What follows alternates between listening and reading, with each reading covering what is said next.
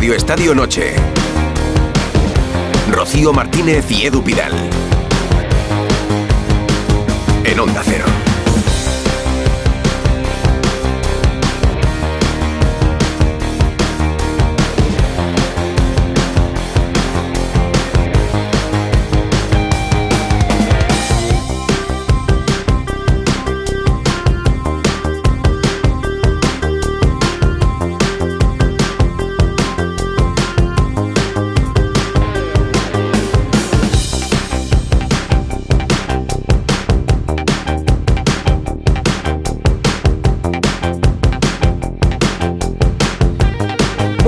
Noches, once y media, Radio Estadio Noche, aquí estamos, incluso en día festivo, el 6 de diciembre, Hombre, feliz hasta la día. una y media. Feliz día de la Constitución, festivo para todos. Bueno, Bueno, es un no- macro, esto es mejor que la Semana Santa. Para el que libre y tenga puente de verdad, esto es una semana de vacaciones estupenda para que podáis escucharnos desde destinos vacacionales, desde la playa, desde la montaña, desde el pueblo, desde Oye, mira, nos pueden dar envidia, que nos lo cuenten en nuestras redes sociales Hombre, y nos den un poco. Habrá muchos en Llanes, supongo. de. Mira, yo voy a ir el viernes para que allá. manden audios Voy a ir desde Llanes también.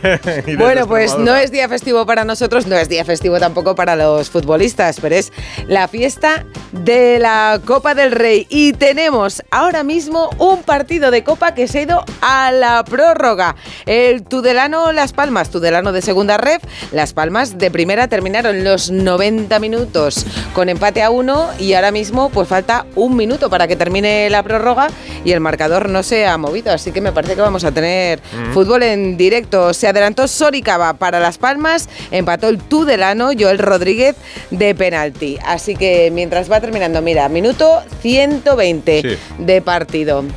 Decían que hay buenos cogollos. Sí, en- Tudelano en 1, Unión. Deportiva Las Palmas 1. Si nada cambia, nos vamos a la prórroga de penaltis. Pero antes ha habido. entre cogollos frente a plátanos de. Canarias. Ha habido más equipos Vamos a contar, clasificados. vamos a contar, porque un primera, el Almería, ha caído a manos de un segunda ref, el Barbastro de Huesca. 1-0 el héroe goleador Frank Carbonell.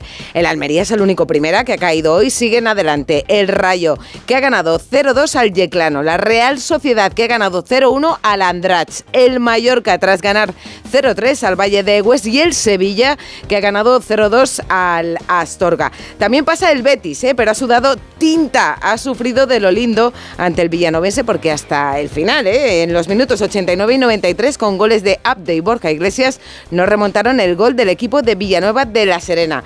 Que si no lo habéis visto, lo tenéis que ver, ¿eh? porque ha sido un gol que podría haber firmado pues Maradona, pero lo ha firmado Israel Cano, futbolista de este equipo de Segunda Federación. Otras sorpresas de la jornada, las de los tres primeras ref, que se han cargado a tres segundas y se meten en el bombo de 16 avos que ya con Real Madrid, Barça, Atlético y Osasuna se sorteará el martes. El Unionistas ha ganado, Edu, 2-0. ¿A quién? Al Sporting de Gijón. A tu Sporting, sí, el que se Málaga. centren en la liga, mejor. El Málaga que ha vencido 1-0 al Endense y el Lugo que ha ganado 2-0 al Mirandés. ¿Y quién más pasa? Pues Tenerife, Cartagena, Huesca, Burgos, Alavés y Amorebieta. El Villarreal ha empatado a cero con el Maccabi Haifa. Era el partido que el submarino amarillo tenía aplazado de la jornada 3 de la Europa League, de la fase de grupos. El Villarreal con este empate sigue segundo de su grupo, tiene 10 puntos, está clasificado, estaba ya clasificado para la ronda eliminatoria. Para ser primero, para acabar primero de su grupo, tendría que ganar al Gen, francés, en la última y sexta jornada de la fase de grupos. Al al Rennes, como me dice Bustillo.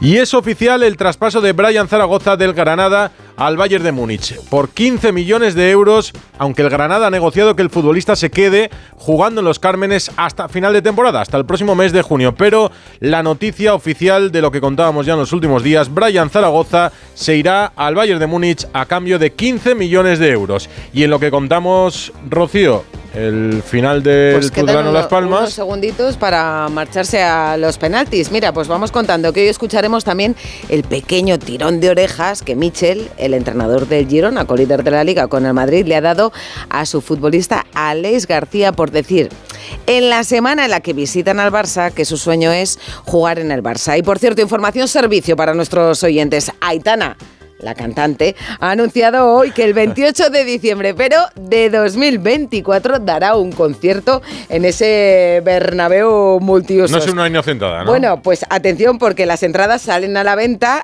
el 14 de diciembre, pero sí, de este 14 Ha de marcado la Unión Deportiva Las Palmas, Rocío. Bueno, bueno, minuto Para que no tengamos que narrar 123. la tanda de penaltis, acaba de marcar la Unión Deportiva Las Palmas en el 123. Había añadido tres minutos el árbitro, así que en los últimos segundos, de hecho, se había acabado ya el tiempo, pero estaba atacando Las Palmas.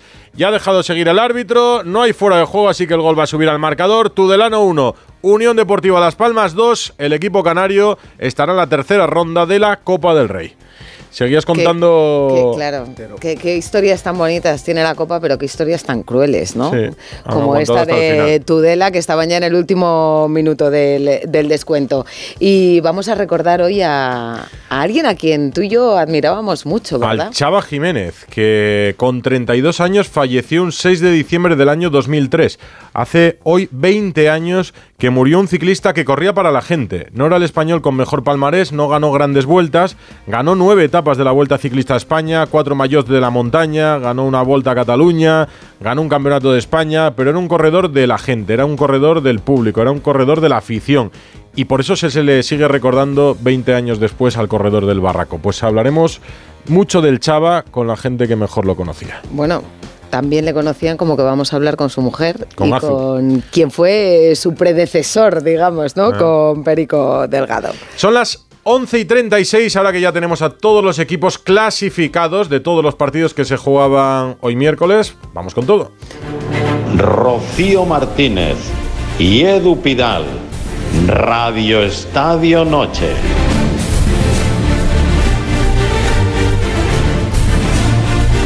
Pues mira, tenemos por aquí a un hombre de fútbol, a Enrique Ortego, que me miraba porque me he lanzado yo sin ver que estaba todavía no estaba la luz roja, ¿verdad? Hola, Quique. Buenas noches, pareja, ¿cómo estáis? todavía, son cosas de Aquí de día festivo, pero hablando de fútbol, Bueno, la copa, la copa al final siempre deja cosas que contar.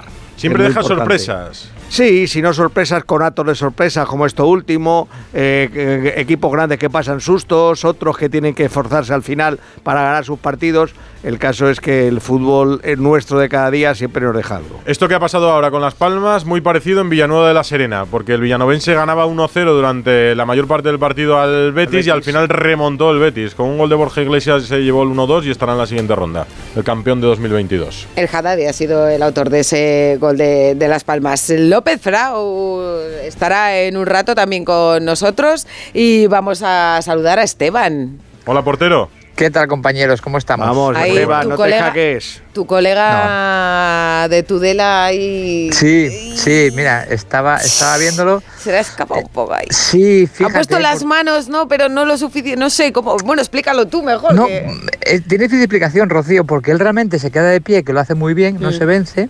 Y cuando más fuerza tiene en las manos, pues no se, se intentó bloquear, si no fue capaz de desviar el bien, si, si estaba, no estaba bien colocado, pero, pero es un balón que entró raro, porque no es vaselina, es Sí. un tiro fuerte que la convierte en vaselina. Y bueno, pues, pues es lo de la copa, ¿no? De, de que podíamos hablar de Pablo García, creo que se llamaba, de, de que sea ídolo, a que se vaya con ese sabor de boca. Pero la copa a mí me gusta, ¿eh? los que hemos jugado así copa y hemos jugado en campos como por Astorga, Tudela o así, sabes que te, que te ponen te, en aprietos.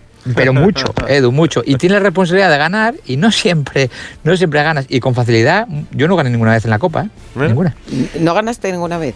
No, o sea, eh, por ejemplo, yo jugué contra, contra el Baza, que era un equipo, o contra Lanzarote, de Mendilibar, que estaban en segunda vez de aquella, con el Atlético de Madrid 0-1, con el Sevilla 0-1, con Lanzarote también, y sufriendo mucho, ¿eh? Sufriendo muchísimo, sí, sí. Pues tenemos a López Frau que ha seguido muy atentamente este partido de, de Las Palmas. Menudo Hola, chasco eh, para la gente de Tudela. Hola, Rocío, Edu, buenas Y noches alegría a todos. para la de Las Palmas, claro. Sí, ha sido muy cruel el fútbol con el Tudelano, que ha hecho un esfuerzo durante todo el partido, ha defendido de maravilla. García Pimienta estaba desesperado haciendo cambios, intentando abrir el campo. Y al final ha tenido que hacer una acción de Moleiro, que es buenísimo, y luego por la mala suerte que ha tenido Pablo García, el portero del Tudelano, que había hecho un muy buen partido, no ha podido bloquear ese último balón de Munir y finalmente pasa a las palmas. Pero han llevado el partido hasta el 120 con un orgullo extraordinario el Tudelano. Y tenemos a David Bernabeu. Mira, el Barça, que ya es uno de los que entra en el bombo, pues va a visitar a algún equipo de segunda ref o de primera ref, ¿no? A los cuatro de la Supercopa de Arabia les va a pasar eso. David, buenas noches. ¿Qué tal, Rocío? Buenas noches. Buenas noches, Edu. Hola. Buenas noches a todos. Sí, sí, sí. Y bueno, esperemos que no se repitan episodio- episodios que recuerdo. Muy del pasado, ¿no? Pero aunque yo no he podido jugar la Copa, pues sí la he vivido eh, en primera línea muchas veces. Y en ocasiones, bueno, pues eh, fíjate, ¿no? Ese, esa eliminación ante el Novelda, con los tres goles de Madrigal hace ya muchos años. Eliminaciones en campo de la Gramanet, en Figueras. Bueno, el Barça también han sufrido en sus carnes lo que significaba jugar a partido único, como decía Esteban, el portero, y tener la obligación de ganar y ir con algunos suplentes y no dar la mejor versión y que te pongan contra las cuerdas. Pues te digo una Pero cosa, bueno. David. A mí en los últimos años, cuando ya teníamos muchas dificultades para trabajar en las zonas mixtas con los jugadores y con los entrenadores, me gustaba volver a Eh, estas me- eliminatorias me de Copa. Nos reconcilia con. sí, con volvías a estar en trabajo. el Sí, césped, señor, sí, volvías a señor. tener entrevistas Sí, al final del partido, volvías a tener protagonistas nada más terminar. A mí me reconciliaba un poco con el fútbol y con el periodismo que, que comencé a vivir hace ya algunos años. Eso de poder entrevistar a futbolistas en el centro del campo, incluso en el descanso, ¿eh? Esto que yo era- lo había hecho en primera división. Esto era Mira, precioso. Tengo una fotografía, tengo una fotografía en San Mamés con Javier Saviola. Mm. El día que Saviola mete sus dos primeros goles fuera de casa en su primer año en el, en el Camp Nou, Mm. gana el Barça 0-2, él mete los dos goles y tengo una, entre- uh, una- pero es un fotón, yo competo en el centro del campo de la antigua catedral. Sí, yo- Hombre, y, y pasar. O sea, eh, claro, esto, esto ahora es imposible. No, es impensable. que es imposible. Yo tengo una también con Caparrós el año que juegan la final de Copa con el Barça. En el Eh, Atlético. Karina, Eh, en el Karina, baúl sí. de los No, recuerdos. No, no busco más. Te iba a decir, más. Ortego, que les gusta más el revival Madre y las mía, batallitas sí, que a ti, sí, ¿eh? mía. Totalmente. Bueno, pues, pues imagina- si hablamos de batallitas, gana Ortego. ¿eh? Claro. Sí, pero por eso yo no hablo de batallitas. Ortego ya era jefe de deportes cuando aprobaron la Constitución. Hoy Está aquí, Constitución. está aquí con uno de sus 100 fulares. Populares. Está Ortego, está David Bernabéu, está Esteban, nuestro portero, y está Alberto López Frau. Y está Víctor Franch en la cerámica porque el Villarreal ha empatado con el Maccabi, se va a jugar el liderato del grupo en Francia. Tendrá que ganar al Ren. Eh, hola Víctor, muy buenas. ¿Qué tal, Edu? Buenas noches. Ha sido sí, un partido sin goles. Sí. Sí, sí, en una noche fría, en un partido muy frío, también lo ha dicho Marcelino, se ha contagiado el equipo un poco de ese ambiente gélido que había en las gradas, en un partido que venía marcado por grandes medidas de seguridad, con cacheos, con más policía de lo habitual, con el hecho de que no se vendiesen entradas para los que no fueran abonados y que han hecho que estuviésemos prácticamente en familia, se ha contagiado el equipo un poquito de ese ambiente. No ha empezado mal, es cierto que ha tenido 20 minutos buenos, pero luego se ha ido enmarañando, ha ido a menos y el partido ha quedado prácticamente en nada en la segunda mitad. Evidentemente, como tú dices, obligados a ganar en Francia la próxima semana si quieren ser primeros de grupo y evitar esa ronda de 16avos de final. Y el partido en ese sentido solo deja malas noticias porque además ha habido también lesiones para el Villarreal. Una la de Baena, que por cierto a esta hora está en el hospital, ha recibido un golpe muy fuerte en la cabeza, una salida del portero en la primera mitad eh, que le ha obligado a abandonar el partido en el descanso. Ha sufrido mareos y a esta hora se le están practicando pruebas. Parece que en principio no es nada grave, pero habrá que esperar a ver cómo evoluciona. Y luego también otra mala noticia para el Villarreal, la lesión de Santi Comesaña, que ahora mismo abandona el estadio de la Cerámica, lo hace en muletas con una lesión de tobillo. Y habrá que esperar también, porque no está el Villarreal ahora mismo para muchas alegrías en cuanto a lesiones, porque tiene muchos futbolistas fuera de combate. Pues, vaya, balance, sí. Malas noticias. Se la jugará en la sexta jornada y las lesiones mermarán al equipo de Marcelino de aquí a final de 2023. Abrazo, Franch. Muchas gracias. Hasta luego. Estaba Sí. echando cuentas y como lo de Villanueva de la Serena al final se quedó en la orilla, ganó el Betis 1-2 y como lo de Tudela también se quedó en la orilla porque el Tudelano ha caído frente a la Unión Deportiva de Las Palmas, he hecho cuentas y de inferior categoría ha pasado Unionistas que ha ganado el Sporting, Unionistas es de Primera Federación, el Barbastro que ha eliminado a la Unión Deportiva Almería, equipo de Primera, 1-0, el Barbastro es de Segunda Federación y el Málaga que claro, hay mucha gente que le sorprende si no mira de cerca la segunda división semana a semana. El Málaga está en primera federación, a pesar de ser el Málaga. Metiendo 25.000 aficionados todos los Todos domingos. los domingos. Hoy ha ganado 1-0 al Eldense. Málaga 1, Eldense 0 y el Málaga estará en la siguiente ronda. ¿Qué quiere decir? Que si mañana no se clasifica nadie más de segunda No, no, de, hay, de categoría inferior, hay más equipos de, de primera de primera ref. sí, pero que podrá Está el Lugo, está el Castellón, o sea, Claro, va a tener opciones. que tendrá opciones, de enfrentarse a un equipo de la. Supercopa de España. Pues vamos a ver si lo quieren, porque estamos ya con su entrenador, con Sergio Pellicer. Buenas noches. Hola, mister. Hola, ¿qué tal? Muy buenas noches. ¿Queremos a uno de los de la Supercopa o qué? Pues sí, sobre todo pues lo que habéis comentado, ¿no? Nosotros somos un club muy grande, por las circunstancias en las cuales nos encontramos y y hoy pues es un partido de copa que sabemos que cuando juegas contra un super categoría, pero para nosotros lo, lo afrontamos para, pues para buscar gente joven, la gente que menos juega y sobre todo por nuestra afición. Indudablemente pues nos gustaría pues un equipo de Champions si pudiera ser, por, pero sobre todo por, por la afición que lleva lleva sufriendo un tiempo y, y, es gente que siempre está aquí y nosotros realmente pues esto es un sentimiento como bien sabéis empezamos con 15.000 personas hace nada había 25.000 personas viendo un partido de primera red y es la gente que está ahí y, y sabemos que, que, tenemos que seguir trabajando que nuestro foco es en, en, la liga pero sobre todo dar una alegría a nuestra afición porque porque es muy es, la necesitamos ¿no? La gente en Málaga está ilusionada con la Copa porque claro el objetivo vuestro el claro es subir a segunda división pero ¿A la gente le gusta la copa, le ilusiona o le estorba? A ver, nosotros eh, llevamos el escudo, el escudo pesa mucho y más en esta categoría, ¿no? Y nosotros sabemos que, que cada partido tenemos que competir porque tenemos a muchísima gente. Entonces, siempre, yo siempre creo que con los partidos de copa nosotros tenemos que competir siempre cuando empiezas la, primera la primera ronda contra un equipo de, de inferior categoría hay que intentar superar siempre esa, esa, esa primera ronda y luego a partir de ahí, ya dependiendo qué rival te toque, pues es competir. Y hoy pues hemos hecho un partido en, en que hemos, hemos cambiado jugadores, hemos, ha aparecido gente muy joven y nosotros lo que queremos sobre todo es eh, honrar el escudo no a partir de ahí sabemos perfectamente y, y, ahora mismo ya estoy ya preparado preparado el entrenamiento de mañana por la mañana para el partido de Mérida porque lo que realmente a nosotros nos va a dar sobre todo pues esa exigencia es la, la liga y, y volver cuanto antes al fútbol profesional. Llevaba el Málaga cuatro partidos sin ganar en casa, pero bueno, va cuarto, ¿no? En ese grupo segundo de la primera red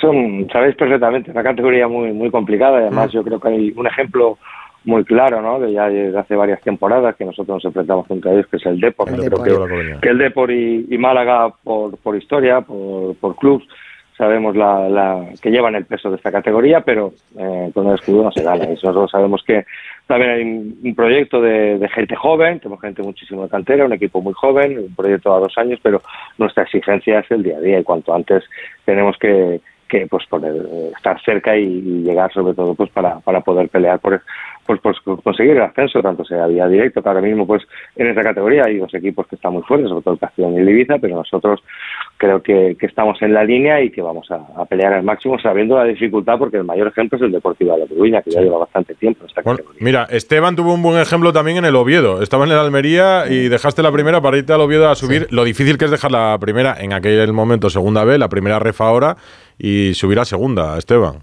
Sí, ¿qué tal? Buenas noches, Sergio. ¿Qué tal? Encantado. Esteban.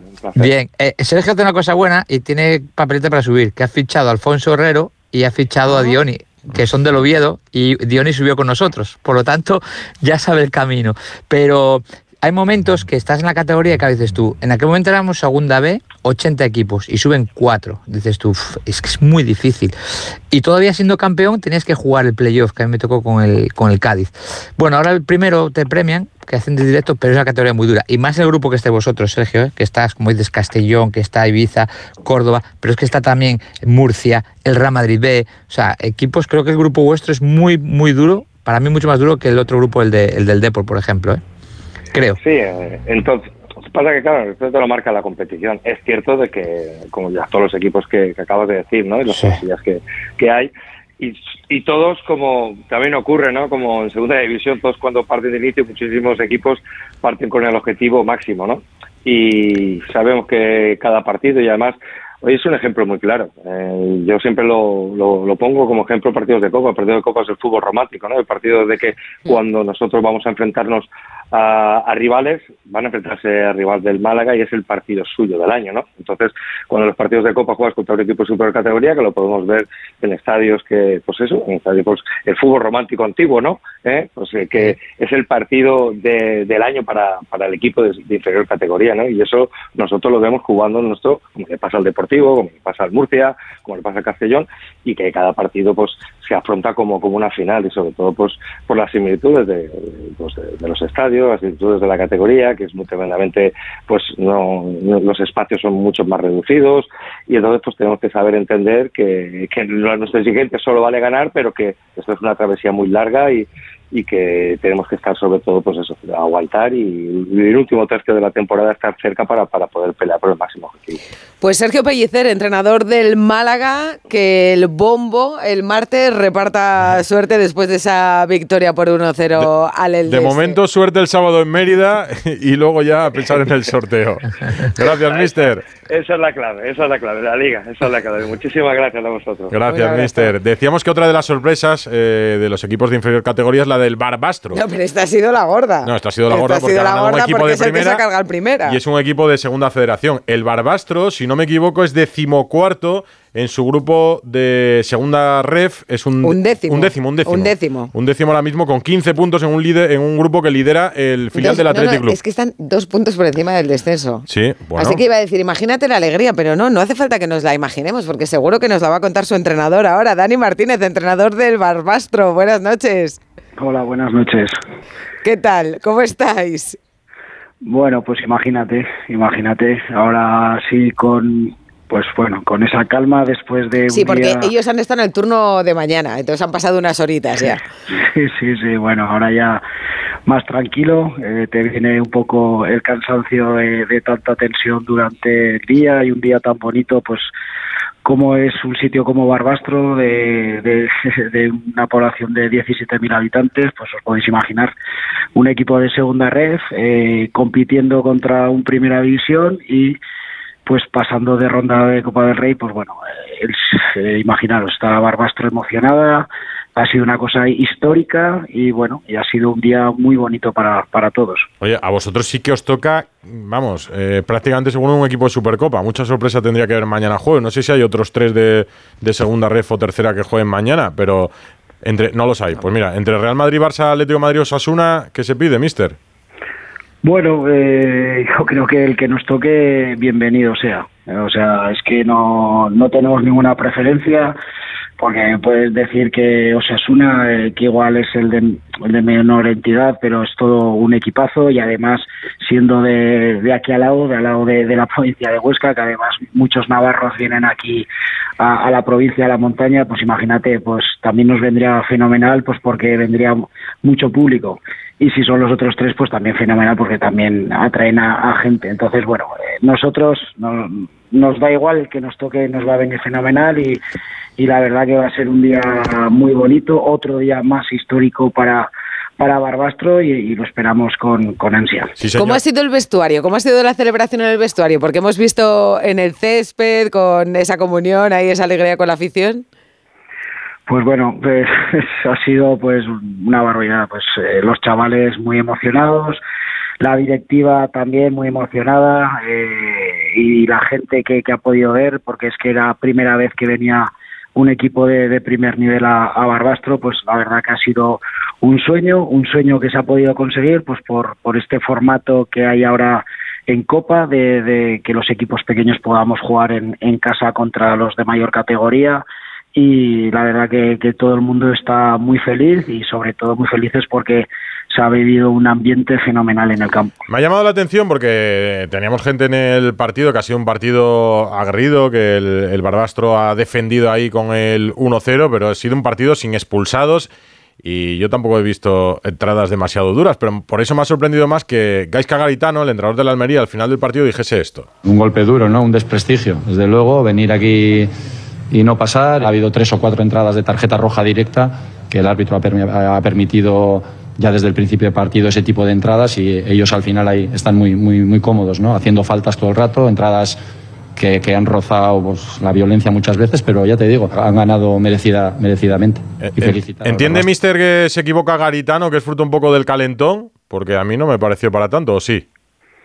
Bueno, yo respeto sí, su opinión, no voy a entrar en su valoración, también podemos quejarnos nosotros que en algunas entradas de ellos ah, tampoco les ha eh, sacado tarjeta, pero bueno, para, para esas decisiones hay un juez, que es el árbitro, él es el que toma las decisiones, el que permite o, o- o deja permitir. Eh, sí que es verdad que luego repasando el partido, pues bueno, eh, yo me genera muchas dudas la- las acciones, porque sí que puedo entender que una acción de, de Israel, una entrada por detrás, pero no lo toca Ramasani tan apenas, y luego sí que ha habido una acción de, de Jaime, eh, a- creo que a Leo Batistao, que, que sigue a una altura alta, pero tampoco creo que haya sido como para roja, pero bueno, son opiniones, lo que te digo, no voy a entrar en esas evaluaciones, las respeto, pero bueno, al fin y al cabo el que decide es el, es el colegiado y pero bueno, yo creo que en el en el cómputo general yo creo que, que el equipo ha hecho muy buen partido y creo que, que hemos sido merecedores de, de pasar de ronda. ¿Pero ha hablado con él después del partido?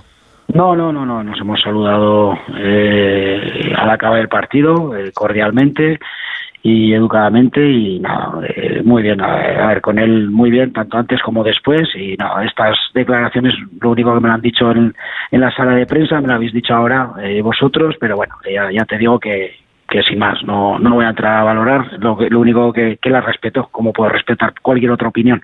Pues, mister, eh, enhorabuena, que haya suerte en el próximo sorteo y al que le vaya bien en la liga, al Barbastro. Sí, como le gustan todos, seguro Claro. va a estar contento. Va a estar contento. Gracias, equipo. mister.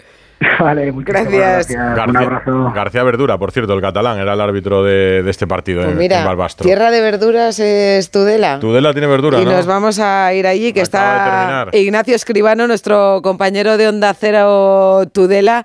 Madre mía, lo que ha debido doler ese gol de Munir el Haddadi en el minuto 123 de la prórroga, cuando estabais ya ahí rozando los penaltis, ¿no? Ignacio, buenas noches.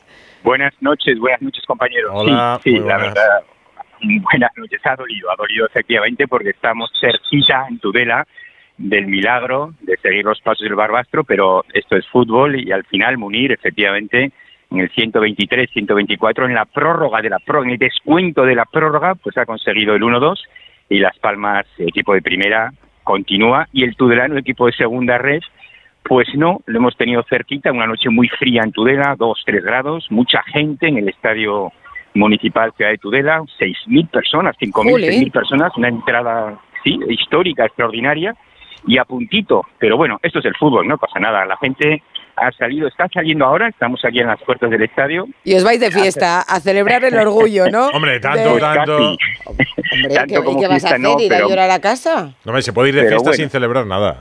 Eso, toda la gente Hombre, celebrar claro. el orgullo de haber estado ahí, de lo que han hecho, claro.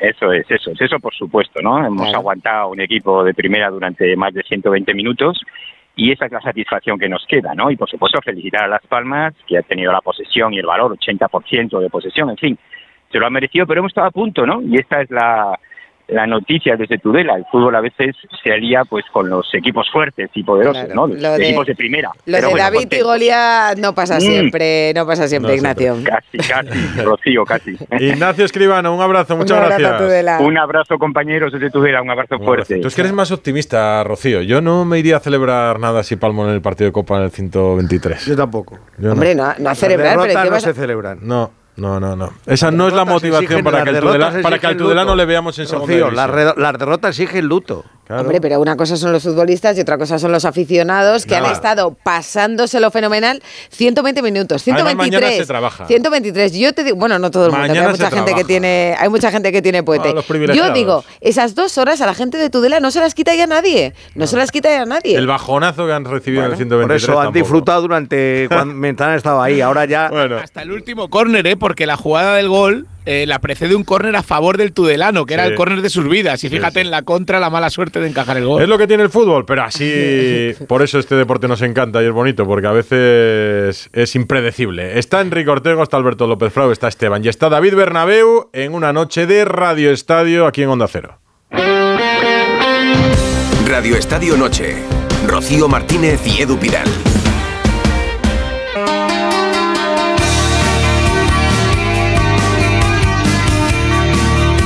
Radio Estadio Noche. Buenas, pues yo creo que sí, que se equivocó bastante en decirlo. Más que nada que porque juega el Girona contra el Barça, con lo cual pues fue sincero, pero, pero yo creo que se equivocó. Porque además tiene que él tiene que defender al Girona y bueno, yo creo que, que pecó de sincero Alex García. Monday 608038447 arroba Radio Estadio N. Bueno, yo creo que fue natural, Leis García. ¿Qué dice la gente? Es que hemos preguntado eso en nuestra pregunta de hoy. ¿Crees que se equivocó a Leis García al decir que le gustaría jugar en el Barça? El 57% opina que sí, el 43% dice que no, pero la mayoría de los comentarios que nos llegan son como el de Carlos, que dice que un jugador exprese su deseo de jugar en uno de los mejores equipos del mundo es lógico y no debería ser motivo de polémica. O Tony, que dice, pero vamos a ver, en, eh, cualquier jugador desearía jugar en el Barça o en el Real Madrid por mucho que esté muy bien en su equipo. Déjense ya de tonterías, que una cosa no lo quita la otra. Pues mira, enseguida, enseguida vamos a hablar de- del asunto, ¿no? Quizás más el qué, el cuándo. Vamos a cerrar, si te parece, este bloque de momento de la Copa. El Sevilla, mira, ha ganado. Diego Alonso encuentra su, as- su oasis, digamos, en la Copa del No Rey. sé Sus si dos sirve únicas para mucho, pero bueno. victorias han sido en la Copa, gol de Sergio Ramos de penalti y de Gatoni. Eh, han ganado 0-2 a la Astorga. Y un detallito ¿no? que hemos visto, eh, ¿no le ha servido mucho rezar el Padre Nuestro a la Astorga antes del partido? Nuestras ofensas como también nosotros perdonamos a los que nos ofenden. Porque mira, la Federación Española de Fútbol ha compartido muchos momentos de los equipos y uno de ellos ha sido este, que por ejemplo lo vimos también eh, en la Liga, en imágenes de la Liga, en el vestuario de... Esto lo hacemos tú antes de cada programa y no se lo sacas. Un día lo teníamos que grabar para TikTok, Carmen. Esto, que va a venir pa- para redes sociales. ¿Os gusta que los cuatro equipos, que es otra de las polémicas que he visto durante el día en redes sociales, que los cuatro de la Supercopa no entren en el bombo? O sea, que el sorteo sea dirigido, que no sea un sorteo puro, que los de inferior categoría vayan con los grandes. Esto les gusta porque se enfrentan el Real Madrid, Claro. el Barça, el Atleti, eh, a, a equipos muy modestos, pero de alguna manera también condiciona el camino de los grandes, porque lo normal es que todos lleguen a, a las fases finales. Pero esto es hasta aquí, hasta 16 avos. Sí, pero se salvan, salvan ir a, a estadios donde son muy molestos para ellos y de hecho fueron los de primera división los que se No, quejaron. que si le gusta a la gente, quiero decir. Sí, yo creo que a la gente sí, sí, a la Sí, gente sí. A mí me A la, gustaría gente, los sobre- a la gente de los clubes modestos seguro que sí. Yo soy gente y también me gusta. Es que los Sí. sorteos, cuanto menos condicionados estén, sería mucho mejor para mí. O sea, cuanto más puro el sorteo. Claro, yo, yo estoy con Frau en esto, ¿eh? Yo- Yo no sé si. Sí, pero- o sea, hoy nos fijamos sí, en las sí. sorpresas, pero el resto de Pero partidos quitas- son pero- atractivos pero- para la gente. Pero sí, Edu, eso para sí, los de esas eso- divisiones sí.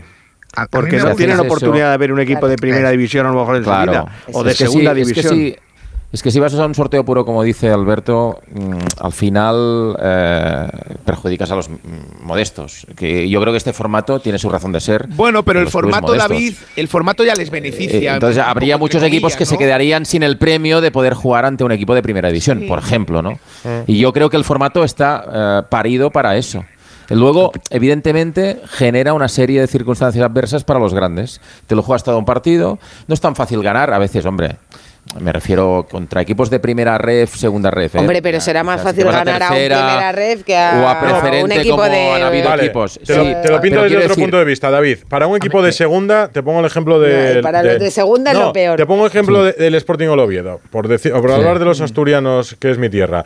Eh, para el Sporting Oviedo, salvo que te enfrentes a los grandes grandes, Sí, jugar frente a otro segunda o frente a un primera, y no voy a mencionar a ninguno, pero os lo imagináis, de media tabla para abajo, es casi más un estorbo que otra cosa.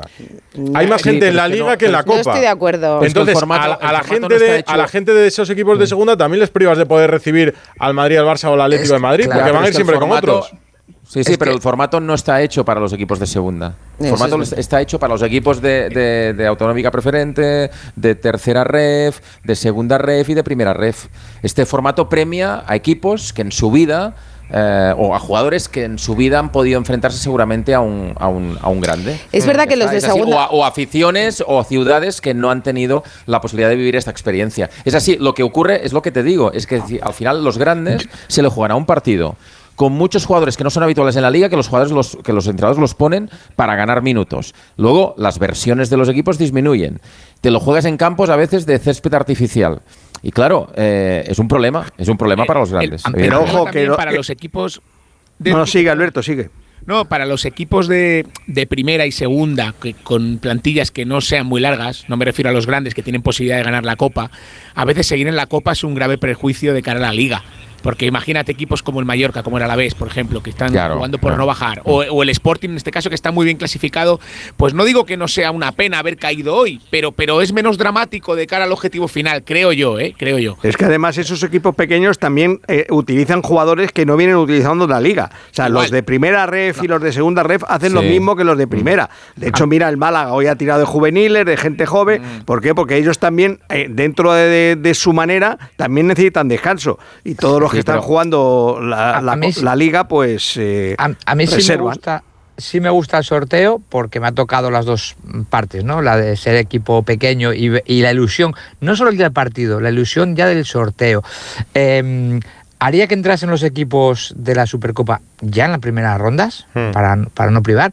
Y lo que sí, mm, le daré una vuelta a los equipos de segunda, como dices Edu, porque es que- hasta o, o llegas muy arriba o realmente es un problema. Mira, por ejemplo, ayer el Oviedo, tienes que ir a Hmm. Castellón, te eliminan un primera ref, te queda más sensación de boca, no sabes en la liga. Sí. Dar la oportunidad también de que vaya, ¿por qué no? Barça, Madrid en algún momento dado, ¿no? Es que es verdad que los de segunda yo creo que es a los que menos favorece, porque ahora te encuentras en que no te va a tocar ninguno de los de la Supercopa, pero que tienes además muchas posibilidades de que te toque un equipo de segunda y tienes el 50% de posibilidades de que encima lo tengas que Claro. jugar Vamos, fuera de tu explico. casa. Bu- bu- Rocío quedaba, venía encantada a la radio porque había pasado el Burgos digo, y le he dicho, pero si no os va a tocar... Yo es verdad que yo, es que claro, iba, siempre voy con los modestos, ¿no? Pero luego decía, hombre, si no pasan los modestos, igual el Burgos tiene alguna posibilidad de que le toque a alguno de los de arriba. pero es que- es que Pero así todo te diré. Mm. eh, por ejemplo, a mí me encantaría que fuera un equipo de primera a jugar al plantío, porque claro, es que no todos son como, Mm. ¿no? Tus equipos han estado hace menos tiempo en primera. Mm, Sí, no sé. Yo lo... Sí, pero es, una- es- es- es un formato planteado para. Es una fiesta de los modestos. Los modestos me refiero primera, segunda ref, eh, sobre todo segunda ref, a partir de la segunda ref. Equipos que ni en sueños han imaginado esa posibilidad. Claro. Y luego, eh, tiene razón una cosa. eh, tiene una- una- a- antes Alberto decía una cosa que tiene razón. Es decir, a los equipos de media tabla para abajo de primera y a muchos de segunda, esta competición les sobra. No tienen plantilla con potencial, seguramente, para hacer algo importante en la Copa. Y normalmente están centrados en su primera competición, que es la Liga. Entonces, claro, los modestos, eh, la cicalle que tienen. Y no te que toca un grande para decir tienes un que igual son partidazo. tus ídolos. Escucha, y los y que- grandes se quejan porque además tú puedes perder perfectamente un partido único. Bueno, se está demostrando. Porque la diferencia es grande, pero no tanto. Hay muchos jugadores en estas categorías que son muy buenos jugadores, buenos entrenadores, equipos preparados, que por detalles igual no están en categorías superiores. Y a un partido te pueden lastimar si no das tu mejor versión. Entonces por eso se quejan, claro. A mí me gusta un partido porque obligas a que los equipos grandes lleven siempre a algún jugador franquicia al- a- a- Por si acaso. Por si acaso. Claro. Con lo cual, la gente que va a pagar la entrada, que reciba Madrid o al Barça, o Atlético de Madrid en este caso, Osasuna, dice, oye, pues va a venir alguno de los buenos por si acaso. Claro. Antes, Bueno. a doble partido, no, porque el partido de ida, a ver qué pasa, y al de vuelta, si acaso no cambia nada. Bueno, lo mira. Esteban, o- hoy que el Betis ha sufrido en, en Villanueva de la Serena contra el Villanovense, el Barça Ah. fue hace algunos años a jugar allí a doble partido. Yo Sí, sí. estuve en Villanueva, escúchame, 0-0. El Barça prácticamente con, con- con tres o cuatro jugadores del filial. Fue un tostón de partido tremendo. En la vuelta, en el Camp Nou, Claro. el Villanovense se fue con seis. Claro, se hizo muy largo. Evidentemente, En- en Inglaterra claro. sorteo Hace puro. dos años en Linares, eh, Xavi tuvo que ir con todo. Claro. claro. Y, y- Claro, y- y pasó, y pasó apurado al final, me parece, ¿no? Que metió. Sí, sí, con un golazo de Juclá, de Ferran. Juclá en la segunda parte, 1-2. Sí, sí. Sí, sí. Siempre ha habido sorpresas y siempre ha habido equipos llamativos. Conocimos al Numancia de Correcto. Raúl Ruiz, ¿os acordáis? Cuando jugó contra el Barça. Bueno, y hablamos con él aquí, además, hace Bueno, poco. Conocimos al Mirandés de, De Pablo Infante. de Carlos Pablo Infante, Pouso, sí. sí, Pablo y de Pablo Infante, Infante, que trabajaba en un banco. que jugó frente al. Athletic Club. El croconazo. La Copa siempre tiene Eh, buenas eh, historias. El Figueras, yo creo que llegó a semifinales con el D por el año del centenariazo. O si no fue ese año, uno a Sí. semifinales. creo que El llegó Madrid cayó en el salto del caballo también en Toledo. Sí, ¿no? con el Toledo sí, en sí. 2000. El 2000, Alcorcón, sí. el Alcorcón. Sí, el Alcorcón. Pero esa fue a doble partido, ¿no? A doble partido. Claro, claro. Eso, fue, sí, eso tuvo, con- eso fue peor. Sí, Sí, sí. ganó 1-0 en Madrid el Bernabéu solo el Madrid en la contra vuelta. el Toledo a partido único y a doble partido contra el Alcorcón y contra el Real Unión de Irún. Sí, también, Sí. tuvo varios. Los grandes han tenido siempre tropiezos frente a equipos de segunda B y de algunos salieron los entrenadores muy tocados. Pues Manuel Pellegrini, sin ir más lejos, el entrenador hoy del Betis, Sí. que ha ganado precisamente en Villanueva de la Serena, salió muy tocado de aquella eliminatoria con el Alcorcón. Después a final de temporada le costó el puesto. Bueno, ¿sabéis a quién no le va a costar el puesto? A Guardiola. Pero el partido que ha vivido hoy Unai Emery no se lo va a quitar nadie de la cabeza. Es la primera vez que un equipo de Unai Emery le ganaba a un equipo de Pep Guardiola. No solo ha habido fútbol en España, ha habido fútbol en Europa y ha habido partidos muy interesantes, por ejemplo, en la Premier. Aston Villa 1, Manchester City 0. Miguel Venegas, muy buenas. Hola chicos, ¿qué tal? ¿Cómo estáis? Yo he estado viendo los últimos minutos con Ortego, que estaba. est- estábamos diciendo, vaya partido que Os está jugando el. Aston. Sí, sí, el Villa. sí, y fíjate que, yo creo que el 1-0 es, casi lo peor del partido, el 1-0 como resultado corto. El Aston Villa, yo creo que le ha dado un baño al, Manchester City de Guardiola, y creo que es la primera vez que alguien le da un baño al Manchester City de Guardiola en la Premier. Eh, ha acabado eso 1-0, pero es que si miráis un poquito las estadísticas, el Aston Villa ha rematado 22 veces y el Manchester City 2. Eh, he leído por ahí en un medio inglés que es la primera vez que un equipo de Guardiola, desde que debutó en el Barça, eh, se queda con solo dos remates en todo el partido. Y ha sido, sobre todo, fundamentalmente, más allá de... Hay, hay muchas connotaciones, ¿eh? es verdad que el City tenía muchas bajas, no estaba Rodri otra vez. Esa, Eh, esa es la principal, que no estaba Rodríguez. Sí. Bueno, los Hace cuatro partidos que ha perdido el perdieron- City este, este, esta Sí, sí. temporada ha perdido cuatro. En los cuatro ha estado ausente Rodri. Sí, sí. Seguramente no es casualidad. En, en los cuatro partidos que ha perdido el City no, estaba Rodri. Cuando la Sí, sanción anterior y mes ahora que tenía un partido. No, no, es que hace un mes perdió tres consecutivos, tres consecutivos, los tres sin Rodri. Sí, sí. Es que hoy ha hecho una Bueno, alineación o sea, muy rara. no estaba, no estaba Kevin De Bruyne, Sí, no ha- estaba ha Jeremy sacado un equipo raro. No estaba Grealish. Pero ha sacado eh, un mucha equipo raro, gente no, no- no por, lesionada. no, ¿eh? no por rotaciones, ¿eh? Por Eh, circunstancias. sobre todo por circunstancias. A ver, sí, hoy no lesiones, estaba Doku, lesiones. que tenía un golpe, que estaba siendo de lo más importante. No estaba tampoco Grealish y, y Rodri por amarillas. Eh, de Bruyne, es que De Bruyne no ha debutado todavía esta Sí, temporada. no es que está, está no está. lesionado desde, desde el principio. Eh, la verdad que tenía bajas, ¿eh? pero los que han jugado, más o menos, quitando uno, dos jugadores, es verdad que seguramente Doku es muy importante últimamente.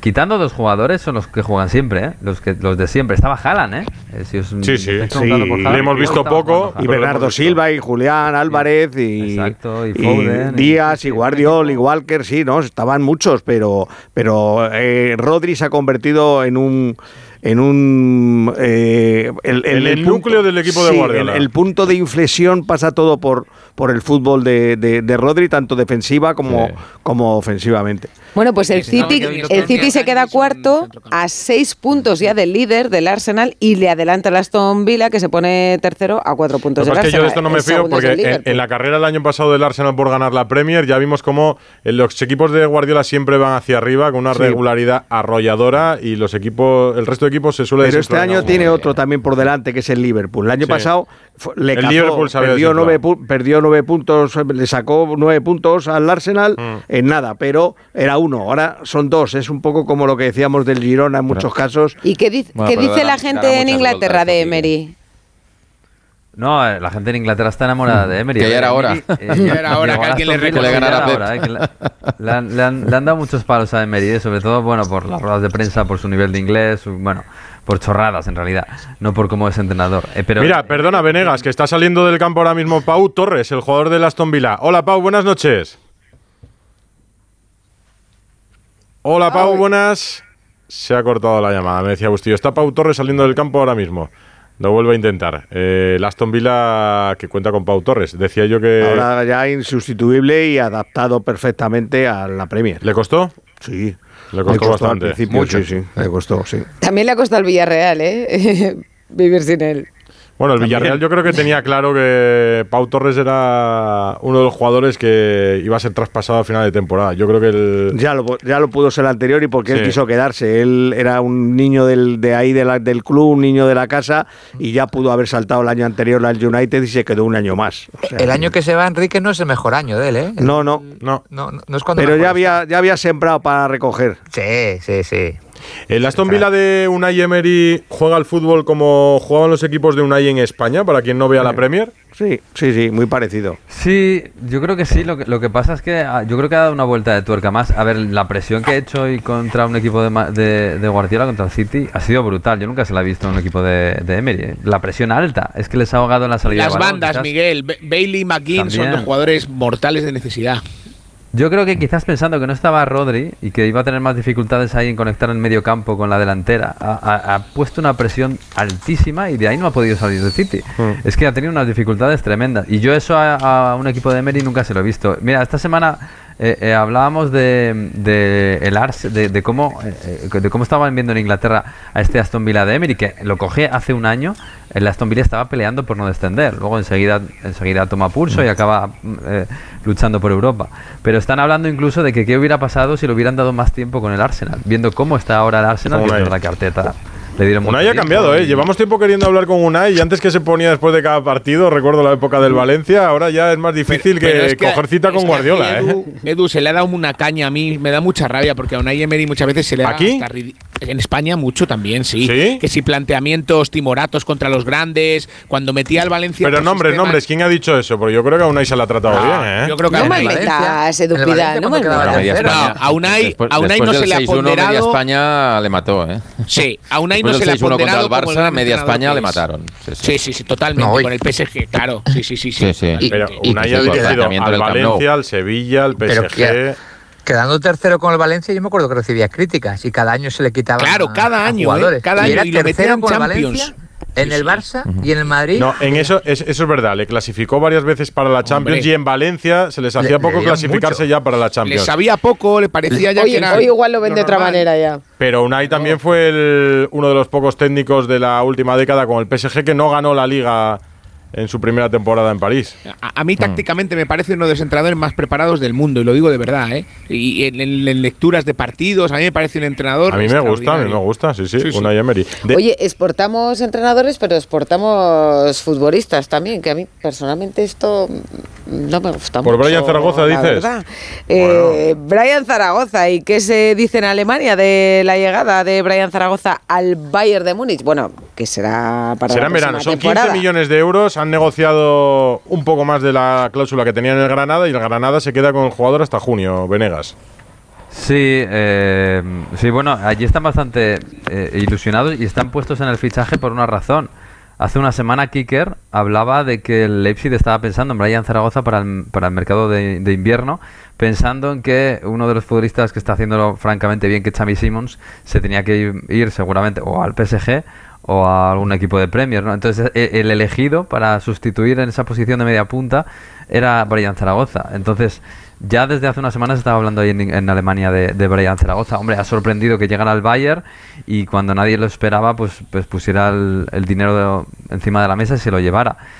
Evidentemente no, no conocen cómo juega el jugador, no lo han visto demasiado y bueno, el Bayern es un club que, vamos, que mediáticamente y cuanto, en cuanto a, a- a presión eh, lo aglutina todo en Alemania y va a tener una presión tremenda y se le va a juzgar enseguida en cuanto llegue. O sea que va a tener los focos enseguida. Ahora, desde luego, de momento tienen el beneficio de la duda. Mira, pues hoy estaban Bueno, si le nuestros, nuestros compañeros de jugones esperando precisamente a Brian Zaragoza, que decía esto era muy importante para él, lo de quedarse en Granada. contento? Muy contento, Muy contento, ¿verdad? Y sobre todo también de poder quedarte hasta final de temporada, ¿no? muy contento de, de unirme a un gran club como es el Bayern y de poder ayudar al Granada hasta final de temporada. Estuvo hace un mes ya conociendo las instalaciones del Bayern, conocía a Tuchel, había viaj- viajado directamente desde Granada y bueno, ya habían caminado un poco la operación. En realidad hoy No. ha sido la oficialidad, hace días que lo dábamos por hecho. No, yo no termino de entender la, la- que el Bayern ¿Por se fije porque porque realmente no es un jugador que haya tenido una gran continuidad, esa su Claro. explosión es el día del Barça, bueno, los que más o menos pues, todos los días por nuestro trabajo vamos viendo todos los equipos, ya, ya ves que Ah, hacía cosas distintas. Te chirría que, se ha, que ha- que ha subido Sí, siete porque- escaleras de una vez. Sí, de golpe, sí, sí, ha subido, son de esos ascensores que Lo paran normal en era un 20 paso plantas. intermedio. Claro, el Leipzig, por ejemplo, hubiera sido Sí. un, un este más normal para luego dar otro salto. Porque Antes llega que- el idioma Bundesliga, Bayern, que es un club muy especial, y luego que tiene muchos jugadores de competencia directa. Tiene a Sané, tiene a Nabri, tiene a Coman, son tres extremos. Tiene a Tel, el jovencito, aunque es más delantero centro, más Key, más Moller, más Chupo Matin. Un día Es me que es decía, una competencia enorme. Un día me decía Bueno, a Villa, ver, a ver, un, día me decía Villa David que el crecimiento que él tuvo el Sporting, Zaragoza, Valencia, Barça, Claro. Atleti, Escalonado, que le benefició a la hora de su crecimiento deportivo. Que hay Pero esto, jugadores que cuando dan un primer paso, eh, Muy grande. sí, muy largo, a, a veces no viene tan bien como pensamos. Yo entiendo al Bayern, ¿eh? Sí. que 15 millones para el Bayern es un, muy Una poco. sí, es una apuesta. Eh, ahora, me cuesta más al jugador. O sea, yo no veo al jugador eh, siendo importante en el Bayern. Y Pues, estoy muy pero a mí me Enrique. sorprende, está muy barato llegar ahora a un equipo como el Bayern de Múnich. Solamente Sí. con destacar 10 partidos en primera división. Antes, cuando llegabas al Bayern de Múnich, es porque en tres años te habías salido No, en algún Bayern- lado. Alberto, yo no Bayern creo que destacado ni 10, ¿eh? Yo desde el día del digo, el Bayern es un eso, chaval, por es un eso. chaval- En- me parece que No, pero el Bayern, el Bayern lo suele hacer esto. Es un chaval que, de- que, que evidentemente. les Pero más en Alemania, porque, David, Como más decía aquí, que de la liga alemana. es un jugador con un talento y con cosas que son diferenciales, pero es verdad que no estaba en el mejor escaparate, con todos los respetos para el Granada, ¿eh? pero un equipo que está luchando en una situación difícil en la liga, sin tener mucha continuidad, ¿no? con, con altibajos, intermitente y tal. Pero el Bayern. eh, Primero, tiene la capacidad económica para hacerlo. Segundo, hacen una apuesta, dicen, oye, antes de que este chaval nos pueda costar en el mercado 60 o 70 millones en el futuro, pues pago 15 por él. Si me sale bien, perfecto. Y si no, pues ya le daré salida. Y tiene margen mm, para crecer porque es, porque es muy joven. Pero es verdad que yo entiendo, si o sea, analizo el perfil de futbolista y digo, bueno, pues lo lógico hubiera sido irse al Granada y buscar un paso intermedio. Pero esto que decías, Edu, con Pero- respecto a Villa, Hmm. desgraciadamente, esto ha pasado a mejor vida. El movimiento de hoy en día de representantes, de agentes, es que mm, es, es muy difícil que un futbolista haga una carrera escalonada como Dios manda para ir cumpliendo etapas. Es que Eh, tiene, etapas. tiene, tiene, Es así. 22, tiene 22 años. eh, yo entiendo lo que dice Esteban, que dices, bueno, pues a lo mejor es como lo más sensato, ¿no? Pero por otro lado piensas, es que te surge la oportunidad de, un e- de ir a un equipo tan grande Claro, y esto de, oye, por pasa, pasa un tren y no sabes No, cuándo va a volver, No, pero no, luego... vuelo, pero privado, tenemos, 3 millones sí, y medio por tenemos- temporada, 5 años. Pero bueno, que, para ya, pero que decir que él que diga de que dónde- sí. que de dónde faltan venía piernas. Vinicius, eh, de dónde venía Rodrigo, Víctor Roque viene ahora al Barça también, ¿no? Sí, pero también Y no les ha ido juguetes- mal. Hay muchos juguetes rotos también. Y, y, por ejemplo, en Alemania es un- una competición dura, con un idioma muy difícil de aprender. Y la adaptación. La Bueno, adaptación, lo primero que claro. tendría que hacer ahora el chaval es a Aprender ponerse inglés. a, a- a- No, a alemán. alemán. Ya, pero igual es más fácil, igual es más fácil Mm, aprender Allí en. Alemania llevan mal, fíjate, todos los jugadores españoles que han ido allí acaban hablando, chapurreando alemán. Ahí entienden mal que alguien no hable alemán si llegas a la Bundesliga. Y luego nos falta tiempo para cuando no esté acertado en 4 o 5 partidos, decir que se ha estancado y, y- y tiene 20 años. no, o que no tenga continuidad, Alberto. o que no no que- tenga continuidad, que, que es lo Yo- más normal que le puede poco- pasar. Yo lo que decía Rocío un poco, si tengo la oportunidad de ir a Bayern, mm, a lo mejor moverme un poco por aquí, ¿no? Lo, lo- lo- lo que decía Edu de, de- de Villa, pues a lo mejor, oye, no sé, Villarreal, no sé, Sevilla, no sé, el Atlético. Oye, mira, tengo esto, ¿vosotros qué pensáis? No sé, buscar una alternativa más cómoda para mí, ¿no? Donde luzca más. El caso de Gabri Veiga, por ejemplo, otro caso que a mí me llama la atención. Bueno, eso, pero eso, yo eso sí que no lo entiendo. Claro, dices tú, ostras, tengo potencial para De hecho, jugar hace poco ya se contó que lo que sí. quería era volver, ¿no? Bueno, eso, eso es el dinero, al final. Pues eso es el miedo que a lo Pero mejor- claro, te- a Pero te no, viene- pero fíjate que a fíjate que yo creo que esto es un poco es un poco como la vida, ¿no? Que, que tampoco éramos igual eh, hace 15, 20 años como ahora. No, a- que las nuevas generaciones, no, no, es que lo digo totalmente en serio, las nuevas generaciones lo tienen todo y lo quieren todo para allá, Bueno. porque lo tienen todo para allá. Incluso Bueno, nosotros pero- ahora también no, están a- no, no están acostumbrados a esperar por No, nada. no, y entonces no, al final eso se traslada España- no, pero- a todos los pasos de la vida. no, pero perdona, nos llama la atención, nos llama la atención que ahora se vaya al Granada y hablamos de las etapas previas. Yo pongo el ejemplo de Villa, pero que tenemos ejemplos de lo contrario. O sea, es normal que si te, te ofrecen 3 millones y medio y la posibilidad Claro, de jugar claro. Bayern digas que sí. Y es normal para el Bayern, a lo mejor, que si cree que esto es una apuesta de futuro, pues que por 14 o 15 millones firmes a un jugador y si te sale mal, Pues en el menor de los tanto. casos, no has perdido tanto dinero. Pero que hemos visto muchos casos. O sea, uno de los casos más claros, el Madrid fichó a Canales cuando había hecho 10 partidos buenos en el Sí. Racing de Santander. Sí, no, Sí, Seguramente por ejemplo. una temporadita más en. Y luego vimos cómo Canales Santander. triunfó en otros equipos, no en el mucho- Madrid, pero, sí en pero otros. otra Ya, pero es madurez y verdad- con otra edad. Sí, pero también es verdad que dices, bueno, pues has vivido lo que era estar allí, que quiero decir que igual no Ya, ha pero sido sí o no, porque si No, lo sé, soy que- una contradicción en mí misma. No, no, pero creo, bueno, que creo que influyen, influyen muchas cosas, ¿no? Pero o no sea, que es difícil, es difícil, no, no, en realidad es lo mismo. pero es difícil Canales- decir que no. Es Canales- difícil decir que no a una oferta así. Otra cosa No, es si decir que no a lo mejor es la Es mejor Canales opción. también fue a caer como Mourinho, que no le ayudó nada. también tienes que pensar al club al que vas. Es decir, el año Eso pasado es. lo decíamos, cuando la cesión de Joao eh, Félix al Chelsea, decíamos, es que es- va al, al- al peor equipo al que puede ir, con cinco o seis medias puntas, jugadores eh, que, que están locos porque les cambian de entrenador continuamente. De hecho, él, vivió otro cambio de entrenador más. O sea, hay, hay equipos, tú tienes que mirar cómo están formadas las plantillas de esos equipos, yo creo. Y, y Ya, ver, pero oye, si Lo de tiene- Saúl lo dijiste mucho. Saúl al Chelsea. ¿eh? la posición que tenía. sinceramente, para mí eh, es una operación con muchos más matices económicos que deportivos. Seguro. Es decir, te vas, es un contrato hasta los 27 años. 3 millones y medio por temporada, es que te cubren de oro en 5 años, teniendo 22 años te vas de España. En España, dime clubs que pudieran hacer una No, no, así. a nivel económico, pagarlo, a lo mejor Tres. to- pa- pagarlo alguno, Tres, pero luego no pagar están- las no fichas en la lista. muy Pues complicado. No, no están en esa lista.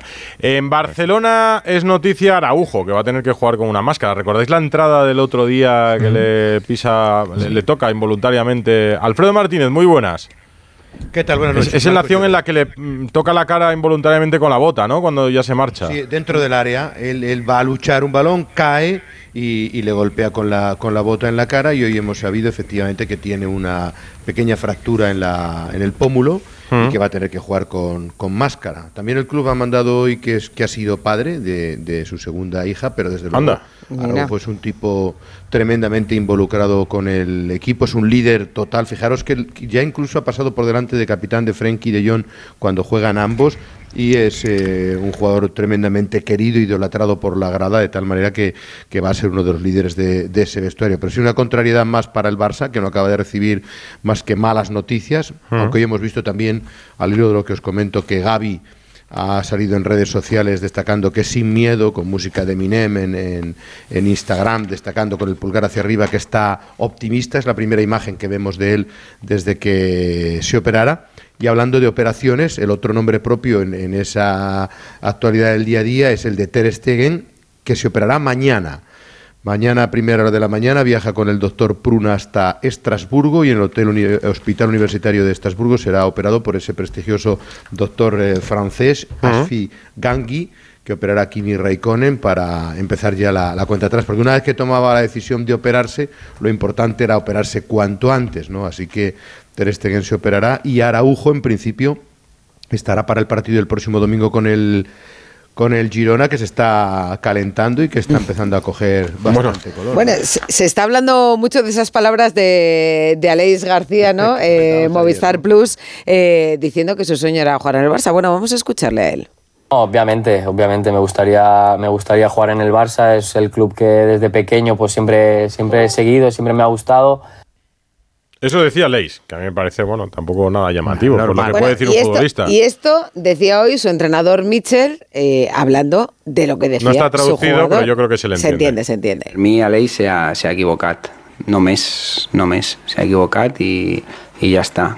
Jo en recordo eh, molt, en recordo molt quan jugava en les categories inferiores del, del Rayo, que els partits en Vallecas eh, Rayo Real Madrid eh, eh, hauria més gent del, eh, que celebrava els gols del Madrid que del, del Rayo i jo espero que en Girona a poc a poc eh, la gent eh, sigui del, del Girona només això és el meu missatge per a, per a la nostra afició que necessitem eh, gent 100% del, del Girona Que quiere que la gente sea Que se 100% equivocó, que se del equivocó. Girona. Para mí, eh, el error es cuando lo dice. Yo creo que estas declaraciones seguramente tendrás ocasión de hacerlas en muchos momentos. Pues, no, Igual a unos días de jugar con el "Oye, Barça. ¿Es, es un sueño para ti jugar en el Barça? Pues chico, pues dice que sí, ¿qué pasa?